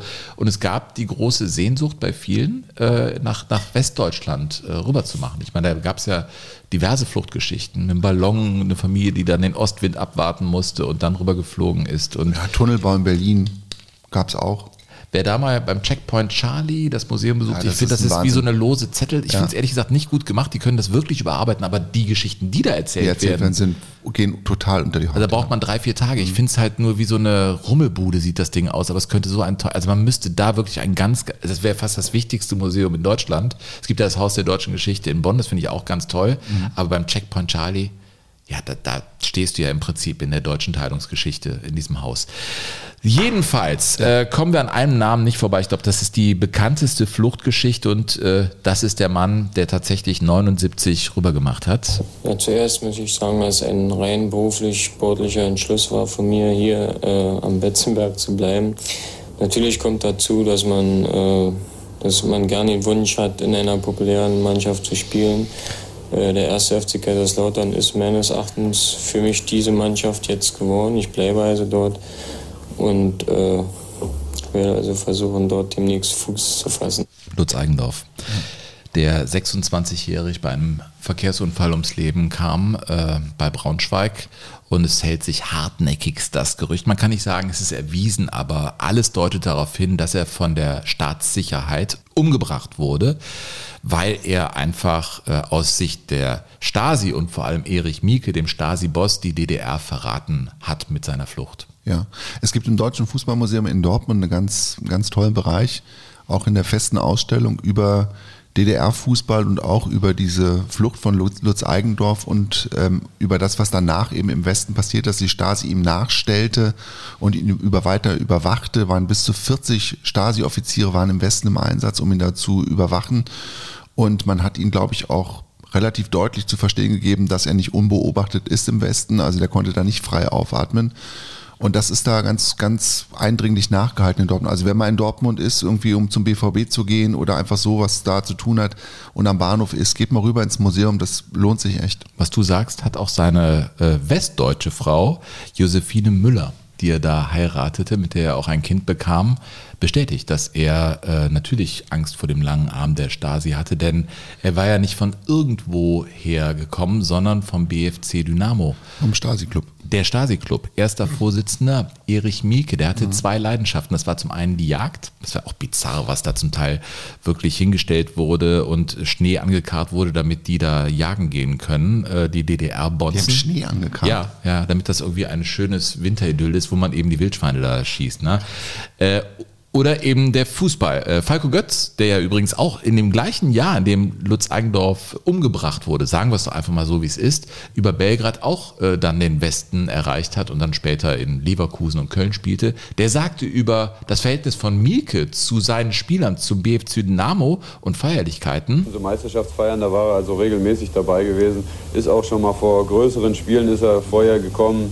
Dann hat er sich oben in seine Loge gesetzt. Also diese Struktur Stasi, die hat man am besten bei Niederlagen gemerkt, weil dann ist fast so im Dienstrang, in Dienstrangform ist dann äh, kritisiert worden. Dann hast du dann also schön äh, da gerade stehen müssen, stramm stehen müssen. Ne? Also das hat man an, überall hat man das gemerkt. Lutz Eigendorf. Ähm, die Fluchtgeschichte selbst ist, glaube ich, eine relativ typische. Äh, Ostmannschaft spielt im Westen, so haben sie es auch gemacht. Äh, Sie hatten ein Freundschaftsspiel in Kaiserslautern, wo dann Lutz Eigendorf im Trikot vom BFC Dynamo auftrat, aber da schon erste Kontakte aufsuchte und dann auf dem Weg nach Hause wieder in den Osten gab es den obligatorischen Stopp, um eben was einkaufen zu gehen im Westen. Und das haben die dann äh, in Gießen gemacht. Und in Gießen ist er dann, dann ins Taxi gesprungen, ist mit dem Taxi nach Kaiserslautern gefahren. Von Gießen nach Kaiserslautern, das ist eine weite Strecke. Ne? Ja. Und ist so von der Mannschaft abgehauen. Das war am 21. März 1979 und stand dann wieder bei Norbert Tinnis. Das war seinerzeit äh, beim 1. FC Kaiserslautern. Äh, ich glaube, der Geschäftsführer oder Präsident. Präsident. Stand er da auf der Matte und sagte, übrigens, ich bin Lutz Eigendorf, wir waren ja hier, äh, ich würde dann jetzt gerne hier spielen. Ja. Stand er da auf der Matte. Ne? Und äh, das war natürlich äh, boah, ein, ein ungeheuerlicher Vorgang ne, für Tinnis. Und dann wurde Lutz Eigendorf äh, beim 1. FC Kaiserslautern auch einsortiert, konnte nicht direkt spielen, er war erstmal gesperrt ein Jahr und arbeitete dann in der Nachwuchsabteilung, war da recht erfolgreich und spielte dann tatsächlich in der ersten Aber diese. Sperre an sich ist ja auch schon ein Witz, ne? Mhm. oder? Ja, wurde für ein Jahr. Ja. Und das Neue Deutschland, also die Tageszeitung in der DDR, hat es kaum irgendwie zu Papier gebracht, sprach nur wörtlich davon, dass äh, Lutz Eigendorf gekauft äh, gewesen sei und einfach eher ein Verräter sei. So ging man mit ihm um. Und Genau. dann war das Kapitel relativ schnell abgeschlossen. Aber dann nahm natürlich die Stasi, du hast es beschrieben, mit 40 Leuten ihren Betrieb auf. Und jetzt wird's echt Und zwar im Westen, im So Osten. pervers. Im Osten ja auch. im Osten ja auch, denn Lutz Eigendorf hatte ja eine Frau. Seine Ostfrau hieß Gabriele, die hatten Mhm. ein Kind. Und äh, auf die wurde dann ein sogenannter Romeo angesetzt. Das waren also von der Stasi beauftragte, gut Mhm. Ausgebildete aussehende, ausgebildete Männer, die dann äh, Rosenkavaliere. Ja, Rosenkavaliere. Und es galt jetzt, diese Gabriele komplett zu isolieren. Also, Mhm. dass Lutz Eigendorf, alle Spuren mussten verwischt werden. Der fand da in dem Leben da nicht mehr statt. Ein Romeo wurde an sie gesetzt und das wurde auch was. Die bekamen auch ein Kind zusammen. Mhm. Und wenn du das natürlich im Nachhinein erfährst, dein, dein Leben ist dann ja eigentlich nur noch eine einzige Lüge, wenn du mit so einem Menschen dann zusammen bist, dann ist das natürlich für seine Ex-Frau Furchtbar. fürchterlich, ne? Fürchterlich. Das war das eine, was im Osten passierte. Und im Westen spielte Lutz Eigendorf dann für den ersten FC Kaiserslautern, hatte seine Auftritte. Ich habe dann einen gesehen bei Wetten das. Das wurde ja auch im Osten gesehen. Und da sahen die Leute natürlich auch, wieso das Der ist war doch. bei Wetten das? Der war bei Wetten das mit dem ersten FC Kaiserslautern. Da Frank Elstner geht da hin und der wurde dann eben gezeigt am Samstagabend bei Wetten das. Kannst dir vorstellen, wie viele Leute das in der DDR gesehen haben. Und dann stand auf einmal dieser Lutz Eigendorf im ZDF bei der Show Wetten das. Und da dachten die, boah, so ist das im Osten. Das hat natürlich die, muss die Zornesröte bei Mielke äh, also wirklich ins Gesicht getrieben haben. Ja. Also das sah. Ne? Und Lutz Eigendorf wechselte dann später nach Braunschweig, normaler Werdegang eigentlich. Er war dann aber auch im Westen angekommen.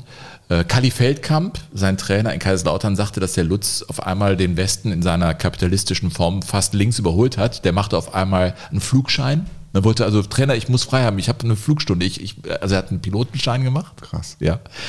Fuhr dann echt auch ein fettes Auto, in dem er später tödlich verunglückte, ein Alfa Romeo und so. Also er, er genoss das Leben sichtlich. Ne? Ja, und dann, dann kam es eben 1983 Zu in diesem Braunschweig Unfall. zu diesem Unfall, Burkhard. Ja, also ich weiß nur über diesen Unfall. Ich kann dir sagen, was ich so aus der Erinnerung hervorgekramt habe. Du hast diese Geschichte ja äh, detailliert vorbereitet.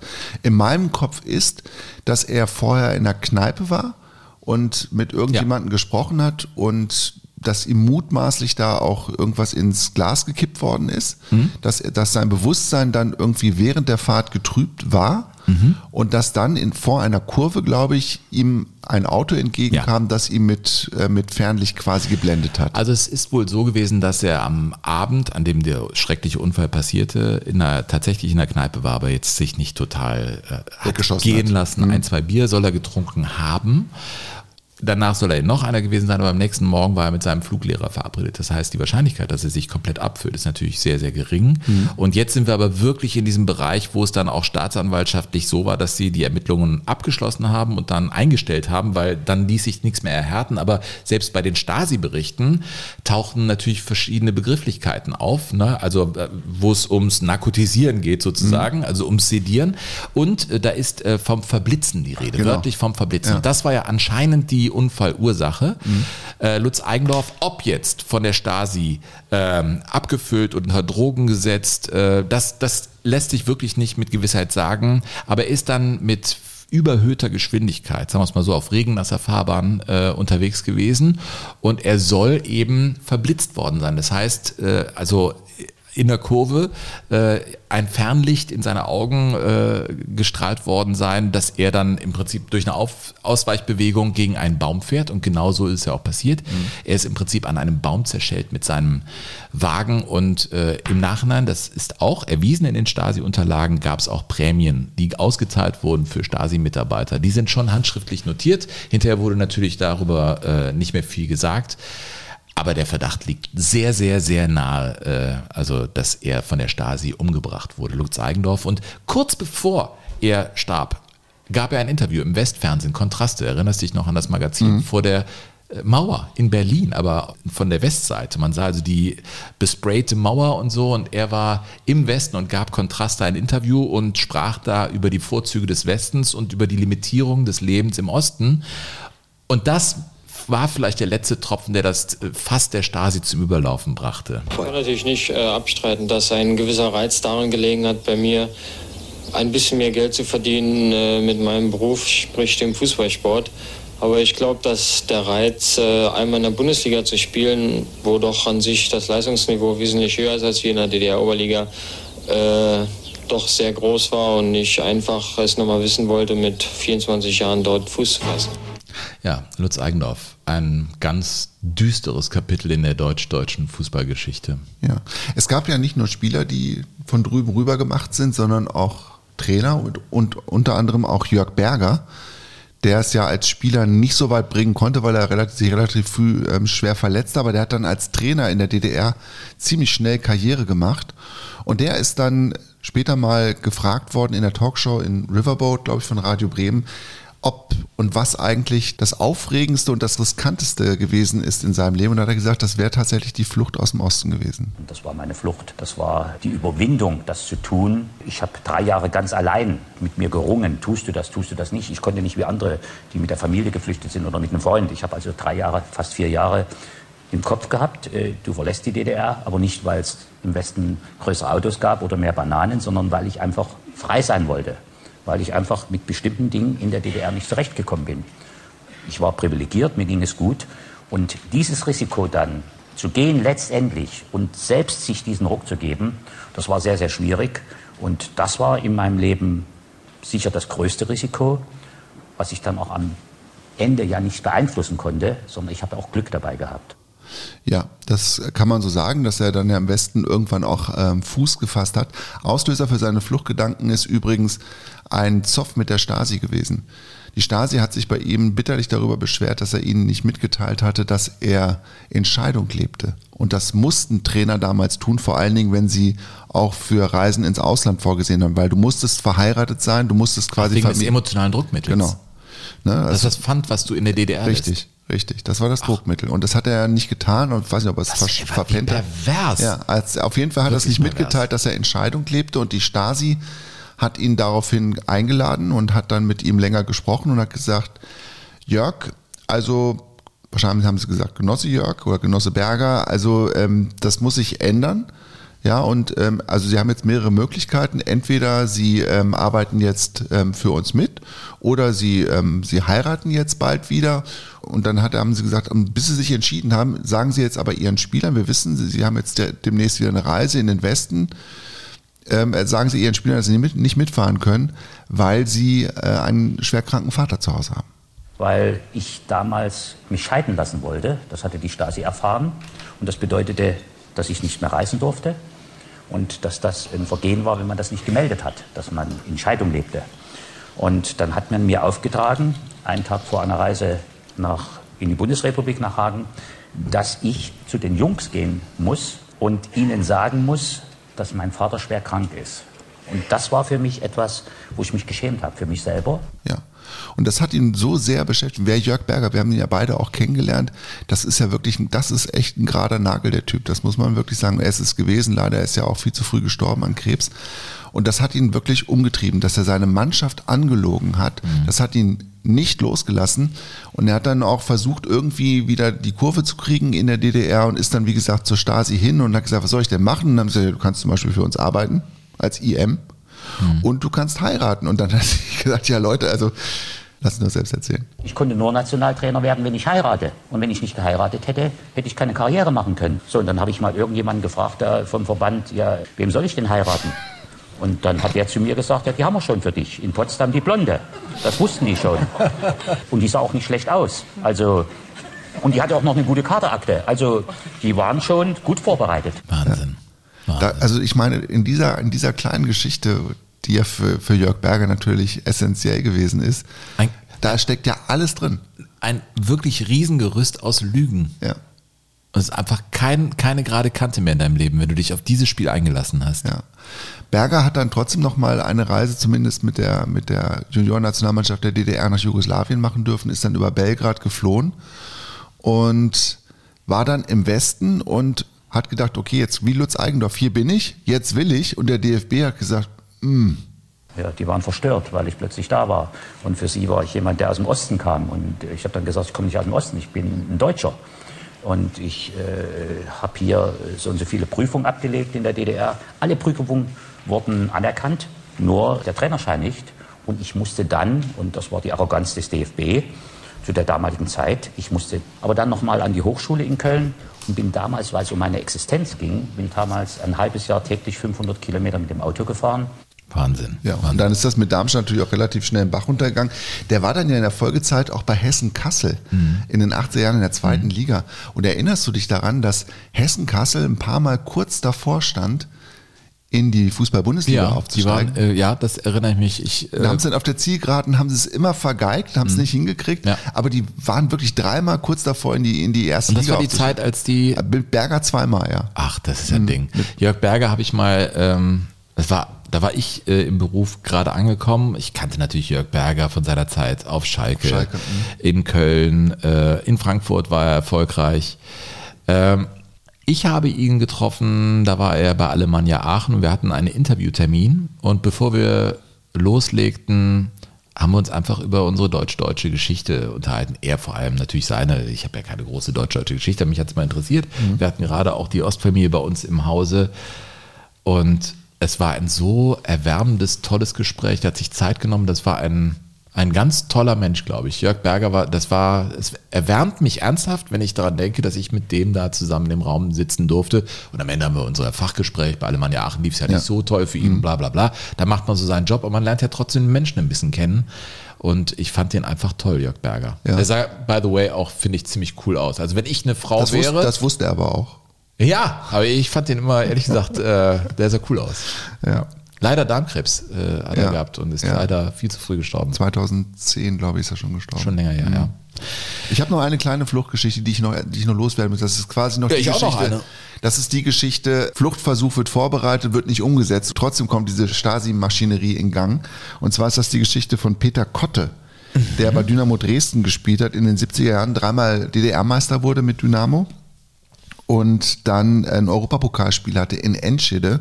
Und dieses Spiel sollte dann quasi ähm, ja, als, als Sprungbrett genommen werden, um in den Westen zu kommen, weil der Mannschaftskollege Gerd Weber ein Angebot vom ersten FC Köln hat. Und dann haben drei Spieler überlegt, machen wir. Und dann haben sie im letzten Moment aber zurückgezogen. Die Stasi hat aber davon Wind gekriegt. Und ähm, die Stasi hat dann im Januar 1981, also viele Jahre später, bei einer Reise der DDR-Nationalmannschaft nach Südamerika am Flughafen Schönefeld, haben sie den quasi aus dem Kader rausgenommen und haben gesagt, du nicht mehr. Ach. Ja, Also wussten, das ist, äh, der du, ist gefährdet, Du hast, du ja? hast quasi Repu- Republikflucht zumindest geplant und hast es äh, nicht gemeldet und hat dann in Dresden bei Dynamo Stadion und Kontaktverbot erhalten, Mhm. durfte also nicht mehr für seinen Verein kicken und durfte nur noch in der dritten Liga spielen, hat das dann gemacht beim Bezirksligisten Fortschritt Neustadt und war dann da auch wieder erfolgreich. Und dann sind die hochgegangen in die zweite Liga. Aber er durfte weder in der ersten noch in der zweiten Liga spielen. Und dann ist er da wieder rausgenommen. Nein. Ja, dann hat er doppelt und dreifach bezahlt für diesen, ähm, für diese Gedanklichen Fluchtversuch. Für diesen gedanklichen Fluchtversuch. Also auch das war Alltag im Fußballalltag in der DDR. Wahnsinn. Äh, Reinhard Häfner ist auch einer. Äh, der Ah, ist ja. etwas bekannter. Ne? Ja, äh, aus Erfurt kam er ursprünglich, spielte bei Dynamo Dresden. Äh, 58 A-Länderspiele. Der hat 76 Olympiagold gewonnen. Hat ein ganz tolles Tor geschossen im Finale gegen Polen. Echt? Hast du das noch im, vor Augen, ja? Äh, viermal Meister mit Dresden, viermal Pokalsieger. Also, boah, ne? Also, übrigens war es das 3 zu 1 äh, in dem Finale. Ja. ja habe ich mir aufgeschrieben. Der hat 366 Spiele für Dynamo äh, gemacht, wurde später auch äh, Trainer und so. Aber es gibt diese Geschichte, da spielte Dynamo Dresden im UEFA-Pokal im November 1979. Fluchtjahr auch von, von Eigendorf, ne? Ich glaube von Berger auch. 79? 78 oder 79. Mhm. 83 Falco Götz. Äh, es gibt so, ja, in dieser Zeit passiert halt einiges, ne? Und er war äh, da mit Dynamo Dresden beim VfB Stuttgart. Und äh, da hatte es schon Kontakte gegeben, und zwar mit dem VfB-Kapitän Hermann Ohlicher. Ah, Gab es Gespräche ja. im Hinspiel, nach Motto, Rückspiel, wenn ihr kommt, dann äh, ist okay, wir machen das. In der 20. Minute, es gibt ein Zeichen, in der 20. Minute gucken wir uns in die Augen und wenn ich dir das und das äh, Zeichen gebe, dann steht ein Fluchtwagen bereit und zwar in der Nähe der Mannschaftskabine. Dann musst du nicht, wenn wir zur Halbzeit runtergehen und zur Kabine rechts abbiegen, musst du nicht rechts abbiegen, sondern eben noch 50 Meter geradeaus gehen und da steht ein Wagen mit laufendem Motor und der bringt dich weg. Krass. Jetzt stell dir mal vor, da spielt Dynamo Dresden in Stuttgart im Neckarstadion, ja, vor 70.000 Zuschauern. Alle Spots sind on. Du hast aber eine Frau auch zu Hause. Ja. Du hast diese, diesen Deal, der Olicher kommt in der 20. Minute und er gibt dir dieses Zeichen. Ja, alles klar, mach das gleich. Dann spielst du die letzten 25 Minuten und dann ist Pausenpfiff. Und dann gehst du runter. Und wenn es eine Weiche im Leben gibt, dann ist es ja die. Nehme ich jetzt das Gleis geradeaus in den Westen Oder nach links. oder gehe ich in meine Kabine? Und er ist in die Kabine gegangen. Alles war vorbereitet. Und er sagte hinterher nur, ich konnte einfach nicht. Er hatte seine Tochter Romy, seine Frau im Osten sitzen. Er hat gesagt, ich wollte, aber ich konnte nicht. Also Stichwort Faustpfand Ja. der Stasi-Familie in der DDR. Und ist der aufgeflogen dann? Hat die Stasi Nein, diese Geschichte wurde dann später erst äh, erzählt und der machte dann äh, weiter, aber das finde ich auch, das geht mir voll unter die Haut. Also was, was für Entscheidungen von jungen Menschen und was für eine große Not das gewesen ist. Sein muss, Nicht ja. sein, es war eine Riesennot. Es war eine Riesennot, die dich dahin bringt, sowas überhaupt in Erwägung zu ziehen und zu planen. Das finde ich krass.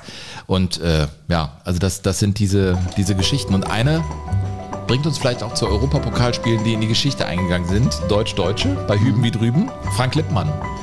Frank Lippmann, der dann in der schwärzesten Stunde von Dynamo Dresden Kann man wohl sagen. in der Ja. Grotenburg wohl gesagt haben soll zu Klaus Sammer, macht's gut, ihr Arschlöcher. Hat er wohl echt gesagt. Und dann ist er abgehauen. Ja. Das muss ganz einfach gewesen sein. Der ist dann einfach abgehauen. Ja.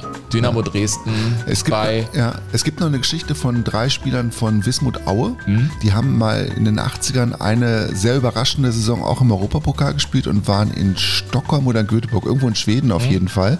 Und es waren drei Spieler und die waren sich auch einig, dass sie weg wollten. Mhm. Und ähm, die waren dann auch schon quasi in der deutschen Botschaft, die muss ja dann in Stockholm gewesen sein. Ne? Ja. Und dann waren sie in Stockholm und dann hat man denen gesagt, ja, aber ohne Pässe ist das jetzt schlecht. Und dann sind die wieder zurück ins Mannschaftshotel und haben überlegt, wie sie die Pässe kriegen sollen. Und dann haben sie ihren Mannschaftsleiter gebeten, die Pässe zu geben, damit sie im Supermarkt oder im, im Bekleidungsgeschäft Lederjacken einkaufen können und zwar tax-free. Tax-free. Und dafür musstest du deinen Pass vorlegen. Das war früher ein schwere große Nummer, Tax-free. Ja, und dann haben die die Pässe gekriegt und sind in den Supermarkt gegangen, hinten wieder rausgegangen und dann zum, zur deutschen Botschaft gelaufen und sind abgehauen. Haben aber alle drei keine große Karriere gemacht. Wahnsinn. Ähm, ja, bevor wir über den Europapokal sprechen und natürlich über äh, Bayern 05 Irding gegen Dynamo Dresden, aber es gab auch andere Spiele. Burkhard, du hast da eins. Ja, das Wunder von der Weser natürlich. Ja. Bremen gegen BFC Und das Dynamo. letzte deutsch-deutsche Duell am 2. Oktober 1990 haben wir auch. Aber komm, noch einmal Reaktion hauen wir raus. Äh, hier schreibt uns Nick, ich bin Nick, 13 Jahre alt und großer Arminia Bielefeld-Fan. Euer Podcast ist einer meiner Lieblingspodcasts und ich höre jede Folge. Ebenfalls mit Begeisterung höre ich den Podcast von Sven, einfach Fußball. Ich würde mich freuen, wenn ihr mal eine Folge über Traditionsclubs aus dem Westen macht. Da Bielefeld bald 120-jähriges Jubilä- Jubiläum hat, wäre es doch super, wenn ihr auch etwas über Arminia in diese Folge einbauen würdet. Viele Grüße, Nick. Ich finde es erstmal geil, dass Nick 13 ist und Fan von Arminia Bielefeld. Arminia Bielefeld und Ja. nicht Bayern München. Ja. Hat Nick vieles richtig gemacht in seinem Leben? Nein, es gibt natürlich auch Bayern-Fans, die vieles richtig machen in ihrem Leben, aber sie wissen vielleicht nie, was es bedeutet, wirklich Fan zu sein. Na, das weiß ich nicht. Also das kann man ihnen jetzt auch nicht zum Vorwurf mich jetzt machen. angreifbar mit sowas. Ja, ne? mit Oder? sowas machst du das. Aber Nick, äh, danke für den Vorschlag. Ich bin ja auch dafür, also wir haben ja diese Ikonen-Idee aufgegriffen. Ich finde das total spannend, auch die Geschichte von Arminia Bielefeld. Zum Thema Ikonen passt auch die Mail von Matthias. Nee, von Moment. Viele Ich starte mal mit Musik hier. äh, Was, von? von? Matthias Blatschgewitz. Blatschge nee, Batschgewitz. So, von Matthias Batschgewitz. Hallo Sven, hallo Burkhard. Zuerst ein großes Lob für euren Podcast. Der ist absolut klasse und es ist eine Freude, euch zuzuhören. Gerade auf dem Weg zur Arbeit Chile 62 gehört. Und dann hörte ich von dem Medizinmann Americo. Daraufhin kam mir die Idee zu einem Vorschlag für euch. Vielleicht könnt ihr mal eine Folge unter dem Titel Helden im Rückraum machen und dazu dann über Leute wie Americo berichten. Es fallen mir dazu auch andere Kultpersonen wie zum Beispiel Charlie Neumann bei Schalke 04, Hermann Rieger vom HSV, Adi Katzenmeier und Müller-Wohlfahrt beim DFB. FC Bayern oder der Trommler Manolo von Mönchengladbach. Diese Leute machen bzw. machten so viel im Hintergrund und in der Regel bekam man nichts oder fast nichts davon mit. Und natürlich darf ich als Fan des MSV Duisburg nicht unseren Zeugwart Manfred Manni Piwonski vergessen, der mit 80 Jahren noch die Trikots wäscht und der mal erzählt hat, dass er eigentlich gar keinen Arbeitsvertrag beim MSV hat, sondern immer per Handschlag verlängert, wenn überhaupt. Ich denke, dass ihr zu diesem Thema wahrscheinlich viele tolle Geschichten, Details, Anekdoten mitbringen könntet. Würde mich sehr freuen, wenn ihr dieses Thema auch interessant finden würdet. Finden wir. Ja, Moment, total. ich war ja im Stadion, als er geehrt wurde. Manni Priwonski? Ja, der wurde geehrt Jetzt von gegen Friedhelm Funkel und Ennard Dietz. Nee. Die gingen ja, ich war ja bei MSV Duisburg gegen Gegen- Rot-Weiß Essen. Also wenn man mir die Wahl äh, lässt, gehst du nach Frankfurt und guckst dir das Eröffnungsspiel an Frankfurt gegen Bayern. Das war am gleichen Abend. Ja. Oder kannst mit deinen Jungs zu MSV gegen Rot-Weiß Essen fahren. Ja. Die Frage stellt sich ja Nein. überhaupt nicht. Überhaupt nicht. Ich war da, Ja. er wurde geehrt. Und das Spiel war geil.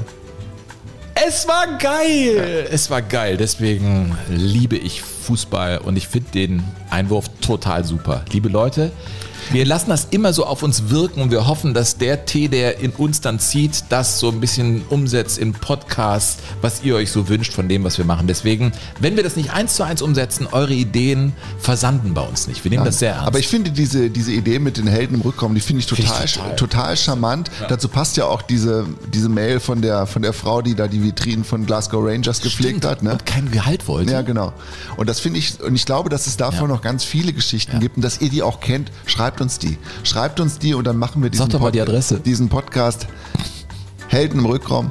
Info at jogo-bonito.de. Ja, du setzt immer so ein bisschen ab. Das muss so ab. Nein, das- nein. En passant. Weißt du, was en passant ist? Ja, das En passant, das da Hm? kommt aus dem Schach. Ach. Ja, natürlich, En passant. En passant ist so ein Zug, der so Im, Im Gehen geschlagen. im Gehen geschlagen. Einfach Ja. en passant nimmt Ja. man dann den Bauern mit. Ja, info at jogo-bonito.de. Wusstest du nicht, ne? Mit nee, en ich passant, nicht. Nein, ne? ich sag's Wusstest immer. du ich eigentlich? denke, ich Nein, wusstest setze das nicht. richtig ein. Ich ich. So. Ich, Ähm, noch, ich möchte noch eine vorlesen. Ach so, dann mach ich noch mal Musik. Warte Ja, mach noch mal ganz kurz Musik. äh, Ich habe hier über den Berger. Äh, warte mal. Äh, wo ist denn die Musik? Wo ist die Musik? Die Musik, hier ist sie doch. So. Hallo zusammen mit wachsendem Vergnügen höre ich euren historischen Fußball-Podcast, insbesondere die Knochenbrecher-Folge. War echt heißer Scheiß. Und Ja, das war sie auch. Ja, natürlich. Winnie Jones. Ja. Ein wenig lachen musste ich bei der Folge Black über die herrliche Bemerkung, dass sich Burkhardt nur dunkel erinnern konnte an den einen dort genannten Spieler. Ehrlich, das war echt lustig. Das war mir gar nicht klar, dass ich das gemacht habe. Ne, du würdest das nie bewusst machen. Nein, das würde ich nicht. Das, aber, aber es gibt Menschen, die Ich finden das euch lustig. beiden jetzt auf der Nummer Bei sitzen. diesem Titel, wenn auch nicht politisch korrekt. Ja, so ist es.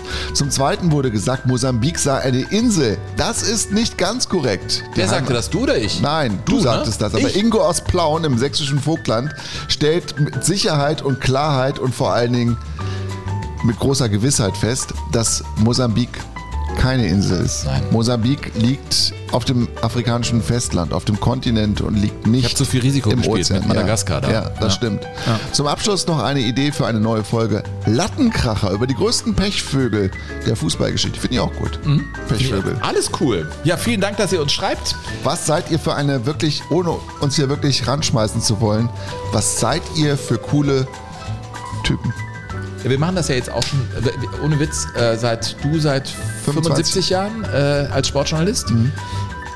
Und das Feedback finden wir einfach überwältigend. Äh, vielleicht wird das immer gedacht, aber bei Jogo Bonito wird es irgendwie auch geschrieben und zu Papier gebracht auf eine Weise, die uns sehr berührt. Ja. Das ist der Treibstoff für unseren Podcast. Vielleicht schaffen wir es in einigen Monaten, das auch für unsere Familien begreiflich zu machen, dass man damit irgendwann auch Geld verdient. Burkhard, da müssen, wir sind einfach zu doof, ey. Wir reden die ganze Zeit, müssen wir halt irgendwie hinkriegen, Burkhard. Das ist unsere Aufgabe der nächsten Monate. Ja, ich bin da ganz gut VEB drin. Hupe hilft mir da nicht weiter, weißt du? Ich bin da ganz gut drin. VEB Hupe, weißt du? Unser, was ist unser Fünfjahresplan? Es gab doch immer diese Fünfjahrespläne. Ja, Fünfjahresplan wäre. Ah, Dass wir noch leben erstmal? Ja, im ersten Jahr. Ach, das ist ja blöd. Nein, also Wir wenn wir, in, wenn, wenn wir in fünf Jahren so frisch klingen, wie wir im ersten Jahr klingen, dann finde ich, haben wir den Fünfjahresplan erfüllt. Ja gut, aber ich will schon irgendwie da mal tanken können von, ne? Also, Das ist aber, du weißt nicht, wo der Spritpreis in fünf Jahren ist, mein das Freund. ist auch wieder wahr. So, ähm, jetzt mache ich Musik mal wieder weg. So, äh, Burkhard, wir sind Ja. bei Europapokalbegegnungen. Das ist unser letztes Kapitel. Ähm, Mhm. Und das ist ein sehr interessantes Kapitel. Sollen wir mal in die Grotenburg, in ein Spiel, das wirklich Geschichte geschrieben hat? Ich glaube, die Elf Freunde haben es mal zum besten Spiel aller Zeiten gewählt oder wählen lassen. Ne? Ja, im Buch Die 100 besten Spieler aller Zeiten, da ist das auf Platz 1 gelandet und das kann man auch nachvollziehen tatsächlich, finde ich. Es ist so, ne? Ja. Also äh, man muss wissen, äh, Dynamo Dresden spielte gegen Bayer 05 Uerdingen. Es war der Pokal. Der Pokalsieger Uerdingen hatte die Bayern geschlagen in diesem Sommer. Mhm. Im Finale in Berlin, man dachte, okay, das war jetzt der Höhepunkt für, für Bayer 05 Uerdingen, trainiert von Kali Feldkamp, by the Mhm. way, äh, wieder. Ne? Also nicht nur den Eigendorf in Kaiserslautern, sondern eben auch Uerdingen war eine super Mannschaft. Also ich musste ja wirklich auch äh, staunen, als ich sah, dass Irding mal Vierter in der Schlusstabelle der Fußball-Bundesliga war. Also die waren ja eine richtig große Nummer. Die waren weit vor Bayer 04 Leverkusen. Wusstest du eigentlich, dass der KfC Uerdingen vor einigen Wochen hier bei mir in Königsdorf auf dem Fußballplatz ein Vorbereitungsspiel auf die neue Saison Nee. gespielt hat Erzähl. und mit 0 zu 1 gegen mein Blau-Weiß Königsdorf verloren hat? Ehrlich? Mhm. Ja, die sind ja abgestiegen bis in die Oberliga jetzt mittlerweile, ne? Die Uerdinger und mein Blau-Weiß Königsdorf ist hochgekommen in die Verbandsliga, um jetzt diese kurze Zeit deiner Unsicherheit noch weiter zu überbrücken. Ja, echt? Ja. Königsdorf. Ist es eigentlich dein Ziel? Also, ich habe ja das Ziel, irgendwann mal als Meckerrentner äh, in Köln-Müngersdorf im Stadion zu sitzen. Mhm. Ich habe schon meine Dauerkarten, ich kann ja fast nie hingehen, aber ich habe so ein, ein Lebensziel noch. Äh, Kinder habe ich, Apfelbaum, alles, alles eigentlich erledigt. Die Bucketlist ist komplett abge, abgehakt. Mhm. Meckerrentner will ich noch werden. Willst du Präsident von Königsdorf werden? Ich werde das wahrscheinlich werden. Du wirst ja. das werden, ja. ne? Ja. Du geht- wirst das da wird vor- werden worden. worden würden. Würden sein. Gut, ja, du weißt schon, wie es, das Hinspiel weißt du schon, Burkhard. Ähm, war auch mit zwei Tonnen Unterschied, ne? 0 zu 2 0 zu 2, verloren. ja. So, dann geht's zu Hause direkt mal patsch, patsch, patsch los mit drei Gegentoren in der ersten Halbzeit, liegst 1-3 zurück. Also in der Europapokalarithmetik. Ja, die es ja heute nicht mehr gibt, so Sven, ne? Ja, aber 1 Damals gab es sie 5. noch. Ich habe das hochgerechnet. Ich habe das, ich kann mich genau dran erinnern an diesen Abend und habe das hoch. Ich war damals im Abitur. Das auch Mathe-Abitur und dann lag mir das und dann habe ich das hochgerechnet und wusste, okay, das wird sportlich. Man ging natürlich felsenfest davon aus, dass dieses Spiel entschieden ist, auch im Rückspiel. 22.000 kamen zur Grotenburg. Ne? Echt, die elf Freunde sprechen von 19.000, wenn ich Ja, hier ich- mal direkt eine Korrektur anbringen darf. 22.000 sind meine Quellen, die sind besser als die von den elf Freunden. Findest ja, du? Ja, natürlich. Ja, stand bei mir bei Fix und Foxy stand es auf Seite 3. Also so, äh, Dynamo Dresden war eben dann da und äh, es ging direkt gut los. Äh, Ralf Minge, Ralf Minge in der ersten Minute nach 52 Sekunden erzielt er schon das 1 zu 0 und äh, das war Ralf Minge ist doch der mit den schweren Augenringen, ne? ja, ja, der auch wieder irgendwie in Dresden arbeitet. Also der äh, Ralf Minge, der war auch Co-Trainer, glaube ich, längere Zeit Mhm. in Leverkusen. Ja. Ähm, aber er erzielte das 1 zu 0, dann konnte Uerdingen ausgleichen, aber zur Pause führte Dynamo Dresden tatsächlich mit 3 zu 1. Aber Schlüsselszene, der Keeper äh, Bernd Jakubowski. Ein ganz äh, toller äh, Torhüter, zweimal Meister geworden mit Dynamo Dresden, Olympiasilber 1980 geholt, dreimal Pokalsieger. Der hat sich die Schulter gebrochen und zwar in einem Luftduell mit Wolfgang Funkel der gegen Dynamo Dresden das Spiel seines Lebens machte. Und in der Pause im Behandlungsraum wurde ihm eine Spritze nach der anderen in die Schulter gejagt, aber es ging dann einfach nicht weiter. Der, also seine Schulter war kaputt, das wurde auch nichts mehr in seiner Karriere und Jens Ramme kam in den Kasten und er war völlig unerfahren. Er sagte zwar später, ja, an zwei Gegentoren hätte ich vielleicht was machen können, aber sonst überrollte mich das einfach. Man muss bedenken, dieses Spiel war ja völlig aussichtslos aus Irdinger Sicht. Also selbst im ZDF war ja die Frage, welches Spiel übertragen wir denn eigentlich? Sollen wir die Bayern, die am gleichen Abend spielten, ich glaube in Antwerpen oder so, sollen wir das übertragen? Die Öffentlichkeit war natürlich für die Bayern, würde viel mehr Menschen interessieren, aber es wurden in der Redaktion Argumente dafür gefunden, dieses Rückspiel, dieses deutsch-deutsche Rückspiel auf, auf bundesdeutschem Boden zu übertragen. Und das hat man dann so gemacht und äh, der Chef beim ZDF hat wohl gesagt, hört mal, wenn das Ding komplett in die Hose geht, dann kommt mir nicht mehr nach Hause. Und zur Pause sah es ja wirklich so aus, als wäre es blamabel. Also ich meine, die lagen 1 zu 3 zurück, da ging ja gar nichts mehr, Burkhard. Du darfst ja eins nicht vergessen, äh, Dynamo Dresden, das ist wirklich vielleicht in dem Zusammenhang nicht ganz unwichtig, hatte aber noch so eine Vorerfahrung aus der vorherigen Saison, die traumatisch war, als sie nämlich gegen Rapid Wien im Europapokal Stimmt. gespielt hatten. Hinspiel gewannen sie mit 3 3-0, zu ne? 0 und das Rückspiel in Wien haben sie 0 zu 5 verloren. Fünf sogar. Peter Backholt mit zwei Toren. Hans der Krankel Hans und Jetzt wird dein Herz tanzen. Panenka. Nee. Sogar mit dem Foul-Elfmeter in der 70. Minute. Natürlich. Natürlich, der Panenka. Ne? Äh, da hatte Dresden auch das Nachsehen im Europapokal. Also das, das ist natürlich schon, da, daran erinnert man sich. Klaus Sammer war Trainer. Und jetzt führst du zur Pause mit 3 zu 1 in Westdeutschland und dann geht's eben so dahin. Ja, dann holt der Friedhelm Funkel den Elfmeter raus. Wolfgang Funkel verwandelt den, macht einen Treffer per Kopf und und und. Es kommt so eine Dynamik rein, dass innerhalb von, ich glaube, 25 Minuten oder 28 Minuten, 28 Minuten sechs Tore fallen. Sechs Tore in 28 Minuten brachten dann die Wende und hier war der entscheidende Treffer. So klang es dann tatsächlich. Elfmeter! Gibt's denn das? Gibt's denn das? Wolfgang Funkel. Der lange Anlauf. Hörst du den Jubel? Den Und die 19.000 Wirken? machen können. Den 22.000 gemacht haben. Indikativ. Das war in der 86. Minute. Und was da für Spieler auf dem Platz waren für Dynamo Dresden. Ulf Kirsten, Matthias Sammer, Dixie Dörner. Sammer. Und dann war das Spiel halt irgendwann vorbei und äh, im ZDF lag man sich natürlich in den Armen. Und die Sprechchöre. Zum ersten Mal im Europapokal. Den Malta Vertreter, es war ein Spaziergang ausgestaltet. Die Mannschaft von Jupp Derwal, das macht uns schon ein bisschen mehr Mühe. Galatasaray in Dresden 0 zu 2 verloren. Hier 0 zu 1 und 1 zu 3 zurück. Anscheinend scheinbar geschlagen.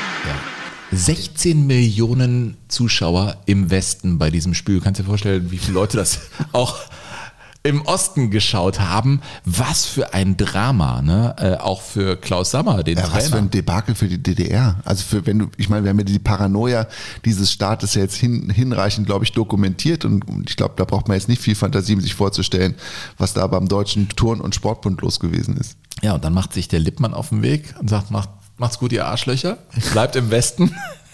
Und Stasi-Chef Mielke, was soll man sagen? Not amused. Nein. Der sprach tatsächlich von klassenschädigendem Betragen.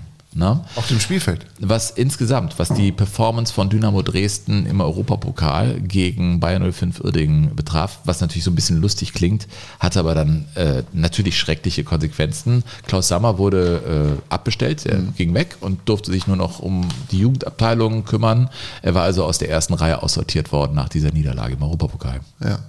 Eine Dresdner Ikone, Klaus Sammer, Mhm. ne, der auch lange als Spieler da unterwegs gewesen ist, als Spieler übrigens auch schon ins Abseits geschoben wurde, weil er, weil er einfach zu unangenehm und zu unbequem gewesen ist Mhm. als Typ. Ja, das war schon, das war schon ein Spiel, ein sehr folgenreiches Spiel, muss man sagen. Zum Glück gab es die DDR danach nicht mehr so lange. Mhm, das stimmt, ja, aber immerhin noch vier Jahre. Ne? Du hattest äh, ein weiteres äh, Pokalspiel. Also Ja, wir kraulen weiter bis zum Tag vor der tatsächlich vollzogenen Wiedervereinigung Mhm. am 3. Oktober 1990. Dahin werden wir heute fließen. Das ist unser Mündungsdelta. Aber auf dem Weg dahin hast du noch ein Spiel? Ja, das Wunder von der Weser darf ja nicht fehlen. Das Du hast Wunder Du hast das der Wunder Weser. von der, von der Grotenburg und ich habe das Wunder von der Weser. Werder Bremen gegen den BFC Dynamo, erste Runde ähm, Landesmeisterpokal und ähm, Hinspiel in Berlin. Die Bremer kriegen richtig was auf die Füße, verlieren das Spiel mit 0 zu 3. Also eigentlich war die Nummer da durch. Aber interessant ist in der Rückschau, finde ich, wenn man sich die Aufzeichnung aus dem DDR-Fernsehen reinzieht, dass Gottfried Weise, der Reporter, am Anfang erstmal abfeiert, wer da alles auf der Ehrentribüne sitzt. Das Spiel findet große Resonanz bei den Zuschauern hier im Stadion, haben Platz genommen. Die Mitglieder und Kandidaten des Politbüros des ZK der SED, Werner Kolikowski, Inge Lange, Erich Mielke, Günter Schabowski, Gerd Schürer, der Oberbürgermeister Berlins, Gerhard Krag. Unter den Zuschauern auch der Ehrenvorsitzende der SPD, Willy Brandt, der Präsident des Senats und Bürgermeister Bremens, Klaus Wedemeyer, und der regierende Bürgermeister von Berlin-West, Eberhard Dietken. Ja, irgendwann gab es ein Line-Up, ey. irgendwann gab's auch noch mal die Mannschaftsausstellung. Das hast du doch als Reporter aufgeschrieben, oder? Ich meine, ich kannte fast alle genannten, aber Wahnsinn. Ne? ja. Ja, also sie gewinnen das Ding 3-0, sind gefühlt durch. Dann gibt's das Rückspiel in Bremen und ähm, das Bremer Weserstadion nicht ausverkauft. Aber trotzdem hat man von Beginn an das Gefühl, dass an diesem Abend was möglich ist. Und das hört man auch an der Reportage des unvergessenen Günther Peter Pluck, der ja auch leider nicht mehr unter den Lebenden weilt.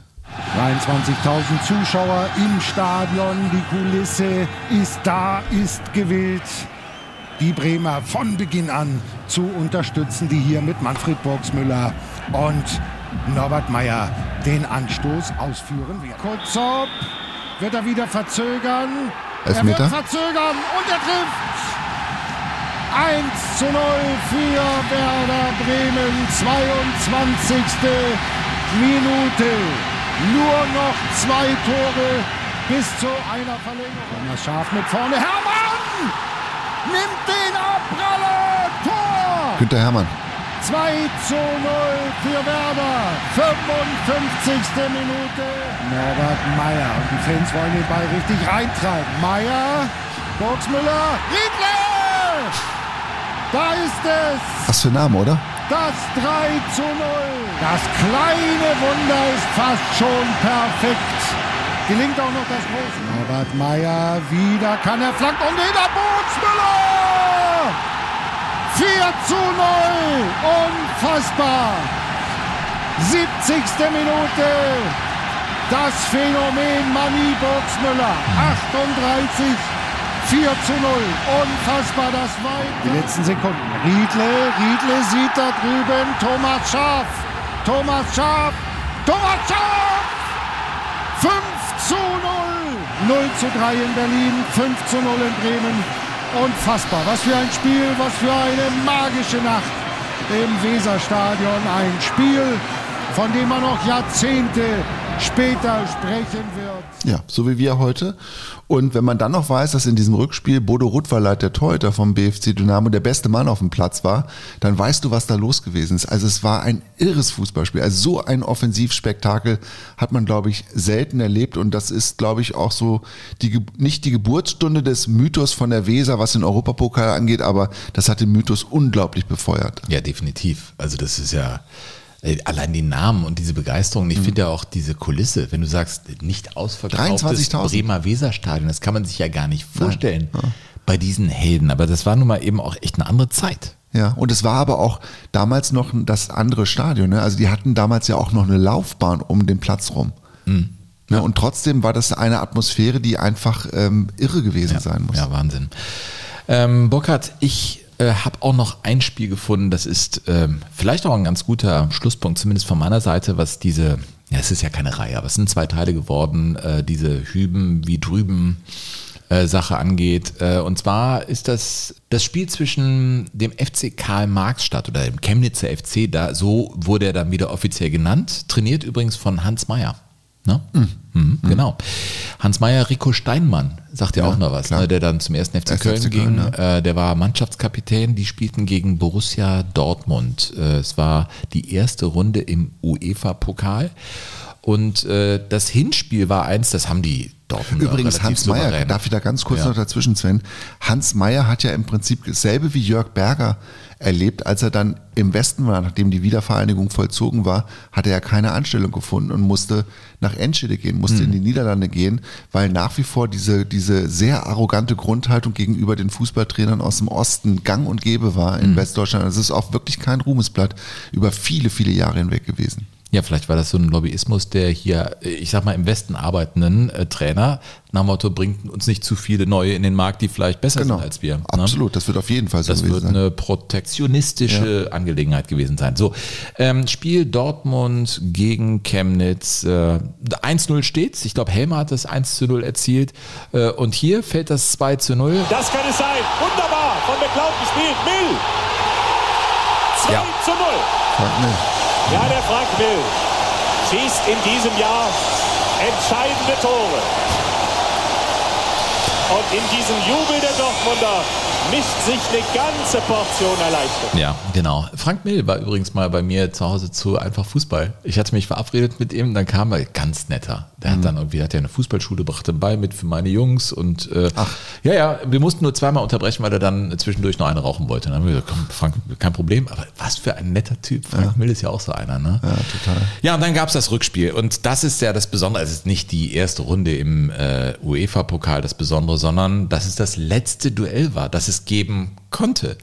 Äh, und zwar am 2. Oktober 1990, also am Tag vor der vollzogenen Wiedervereinigung, spielt Borussia Dortmund in Chemnitz, äh, wo natürlich auch so ein bisschen, ich sag mal, die Marktwirtschaft um sich griff und die Leute es nicht verstanden, warum auf einmal Tickets statt 1 Mark 20 10 D-Mark kosten für den Stehplatz.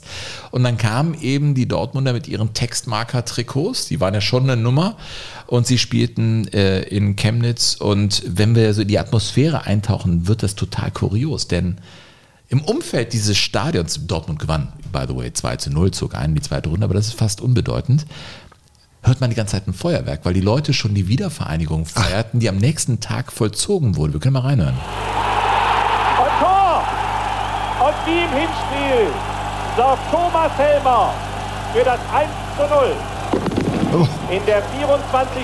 Spielminute geht Borussia Dortmund im Chemnitzer Ernst-Thälmann-Stadion Du durch das den Ja, klar. Durchsagen. mit 1 zu 0 in Führung. Ja. Wir sind da in Chemnitz. Auf der Tribüne sitzt Berti Vogt, der Bundestrainer, um das alles in Augenschein zu nehmen. Der ganz junge Bundestrainer, ne? Ähm, weil 1990 hat er ja dann das Amt von Franz Beckenbauer übernommen und wollte sich da Thomas Helmer angucken und so. Mhm.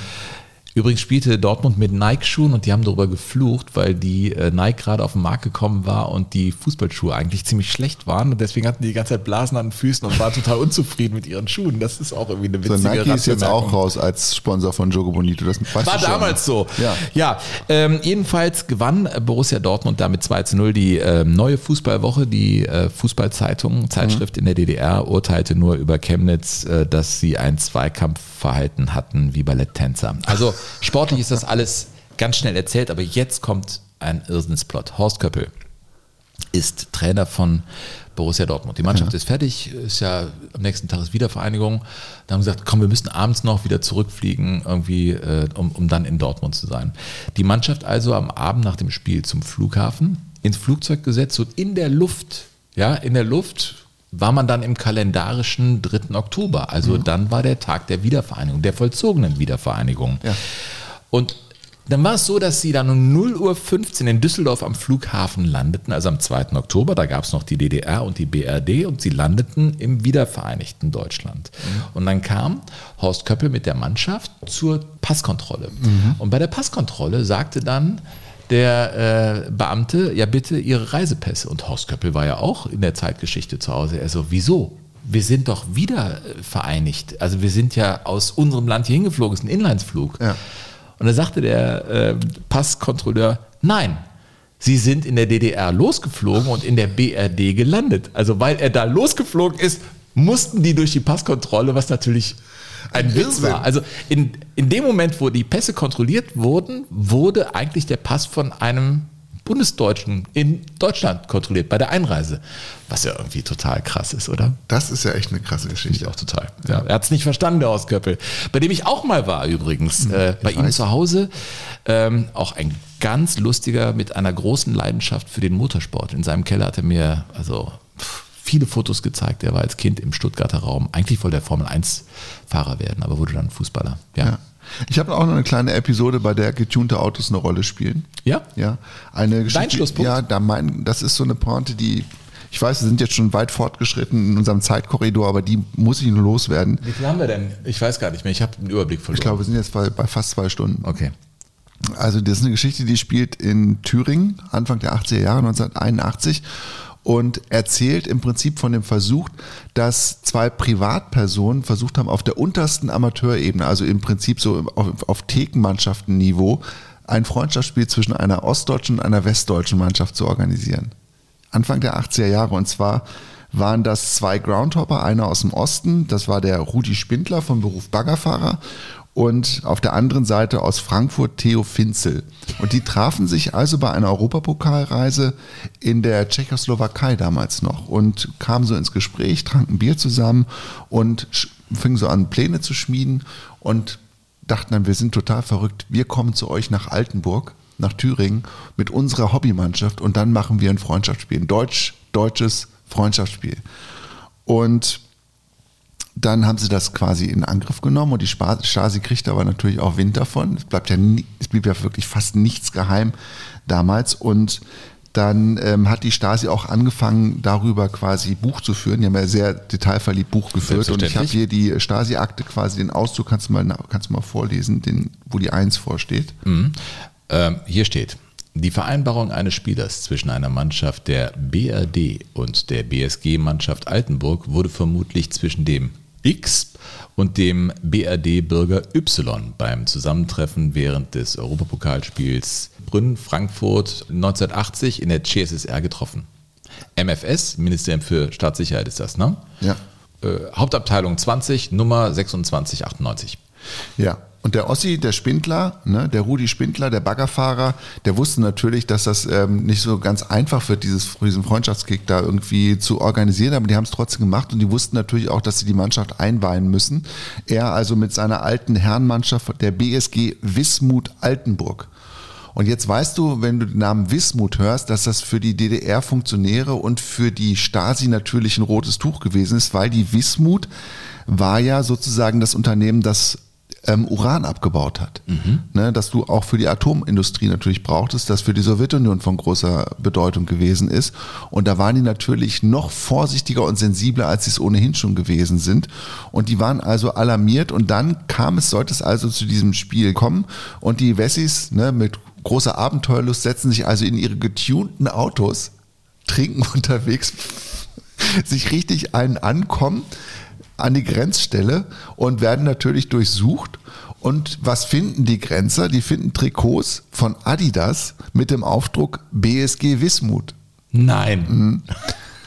Und jetzt kannst du dir vorstellen, dass sie natürlich da ein bisschen so in Erklärungsnot kamen und haben das dann auch zugegeben, dass sie eigentlich zur, zur Messe wollten nach Leipzig und dann äh, auf dem Rückweg, dass sie da diesen Kick machen wollten.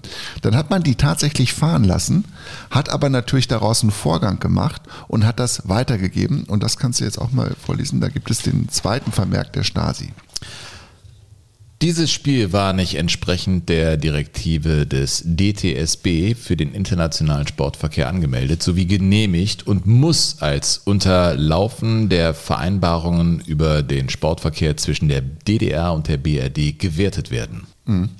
Und das bedeutet, ähm, dass die Stasi natürlich jetzt alles unternehmen musste, um diesen Sportplatz herauszufinden wo der Kick stattfinden sollte. Und die hatten das, die Altenburger waren schlau genug, das an den Stadtrand zu verlegen, auf so einen sehr unscheinbaren Sportplatz. Man hatte dem Platzwart gesagt, du, da kommen nachher welche, die sprechen auch ein bisschen komischen Dialekt, die kommen irgendwie aus dem Ostharz. dann haben die das gemacht. Ja, und dann haben die sich da getroffen und ähm, dann haben die das Spiel auch vorgezogen, weil sie wussten, die Stasi ist denen irgendwie natürlich äh, auf die Schliche gekommen, weil die Wessis haben denen natürlich erzählt, dass sie aufgeflogen sind mit diesen Trikots. Und ähm, dann gab es halt nur ein paar Zuschauer und die spielten dann und es gab auch den Trikottausch nach dem Ende. Und äh, ja, die Stasi versuchte unterdessen weiterhin rauszufinden, wo das ist. Hier steht, in Realisierung einer der eingeleiteten Sofortmaßnahmen, Rücksprache mit den Platzwarten der Sportplätze Altenburgs durch operative Mitarbeiter der Objektdienststelle zur Prüfung vor Ort, wann und wo ein solches Spiel stattfinden könnte, stellte der Mitarbeiter der OD Altenburg, Generalleutnant oder ja, Generalleutnant mhm. Richter, gegen 16.20 Uhr fest, dass auf dem sogenannten Postsportplatz der BSG Wismut Altenburg, Mühaner Straße, ein Fußballspiel stattfindet. Ja. Und einen Tag später, die Wessis waren mittlerweile auf der Heimreise. Das mussten die alles schreiben, sowas, ja. so ein Mist. Mhm. Unfassbar. Gab es dann quasi, ähm, wurde daraus natürlich ein höchst offizieller Vorgang gemacht, der bis auf den Schreibtisch von Erich Honecker gelangte. Also überlegt ihr, die wollen ein Freundschaftsspiel machen und dieses Freundschaftsspiel landet nachher beim ranghöchsten Politiker dieses Unrechtsstaates auf dem Schreibtisch als offizieller Vorgang. Wahnsinn. Ja, und da hatte natürlich, man kriegte dann natürlich raus, wie dieses Spiel zustande gekommen ist und für den Spindler, für den Baggerfahrer hatte das erhebliche Konsequenzen. Da sind ja Atomwaffen aufeinander gerichtet worden. Da war ja im Westen bekannt, wie viele Atombomben auf Dresden fallen sollten. Und Umgedreht waren solche Pläne sicher auch da. Also in diesem Konflikt müssen Sie das rechnen. Da kommt plötzlich jemand und sagt, wir sind alles Deutsche, ist alles unpolitisch. Da war ja nichts unpolitisch in diesen Beziehungen. Verstehen Sie? Da war nichts unpolitisch. Ja, das war also die offizielle Aussage von dem ähm, ersten Stasi-Generalleutnant. Und ein Jahr später ist der Fall dann aber bei den Akten gelandet. Der Spindler ist ähm, aber im Prinzip in allem, was er, was er gemacht hat, wurde er quasi rausgenommen, wurde auf Pause gesetzt. Ne? Sein ganzes öffentliches Leben in der DDR wurde auf Pause gesetzt. Er wurde sehr spät erst wieder rehabilitiert. Er hat sich aber nicht unterkriegen lassen. Und im Herbst 89 in der Wendezeit, ne, es war klar, die DDR säuft ab und es entsteht ein neues Deutschland, hat der Spindler der Stasi, die es damals noch gab, einen Brief geschrieben. Und in dem Brief stand, hört mal zu, Freunde, damals wegen dieser neuen Trikots, die wir gekriegt haben, ja, habt ihr uns so einen Stress gemacht und jetzt brauchen wir neue Trikots und ihr besorgt die uns. Und ihr habt drei Wochen Zeit. Und dann hat die Stasi ihm zurück, sonst fliegt der Laden auf und ja. ich erzähle ich erzähl meine Geschichte. Ja. Und dann hat die Stasi tatsächlich zähneknirschend nachgegeben, hat dem neue Trikots besorgt, hat dem einen Brief geschrieben, die Trikots können abgeholt werden in der Normannenstraße, glaube ich, in Berlin. Und dann hat er den nochmal zurückgeschrieben und hat die Stirn gehabt zu sagen, nix da, abholen, ihr wart doch schon mal hier, ihr kennt ja den Weg, die bringt ihr uns schön vorbei. Und das haben die gemacht. Und am Ende muss man sagen, am Ende der DDR hat der Baggerfahrer Spindler gegen die Stasi mit 1 zu 0 gewonnen. Was für ne? eine Geschichte, ey. Ja. Was für Kreise sowas dann zieht. Ja. Bizarre Kreise. Höllenkreise der DDR. Ja. Und am Ende ist die Mauer gefallen, zum Glück. Ich schließe meine Bücher, Sven. Ich habe Burkhardt, das war Hüben wie drüben. Mann, oh Mann. Liebe Leute, bleibt uns gewogen. Schreibt uns an info at jogo-bonito.de. Burkhard und ich werden die ermüdeten Knochen jetzt ins in die Eistonne. Jacuzzi oder in die Eistonne halten und dann hören wir uns wieder. Denkt dran, äh, am 29.10. unsere Live-Podcast-Show. Vielleicht gibt es ja noch Karten. Ähm, Im Heilmackenreuter im Rahmen des Köln Comedy Festivals freuen wir uns sehr darüber und empfehlt uns gerne weiter. Es verabschieden sich äh, mit dem Gruß Sportfrei. Das können wir schon sagen. Sportfrei, das war der DDR-Gruß ne? ja. unter Sportlern. Sportfrei sagen Burkhard Hupe und Sven Pisto. Das schöne Spiel. Der Fußball-Podcast mit Sven Pistor und Burkhard Hupe.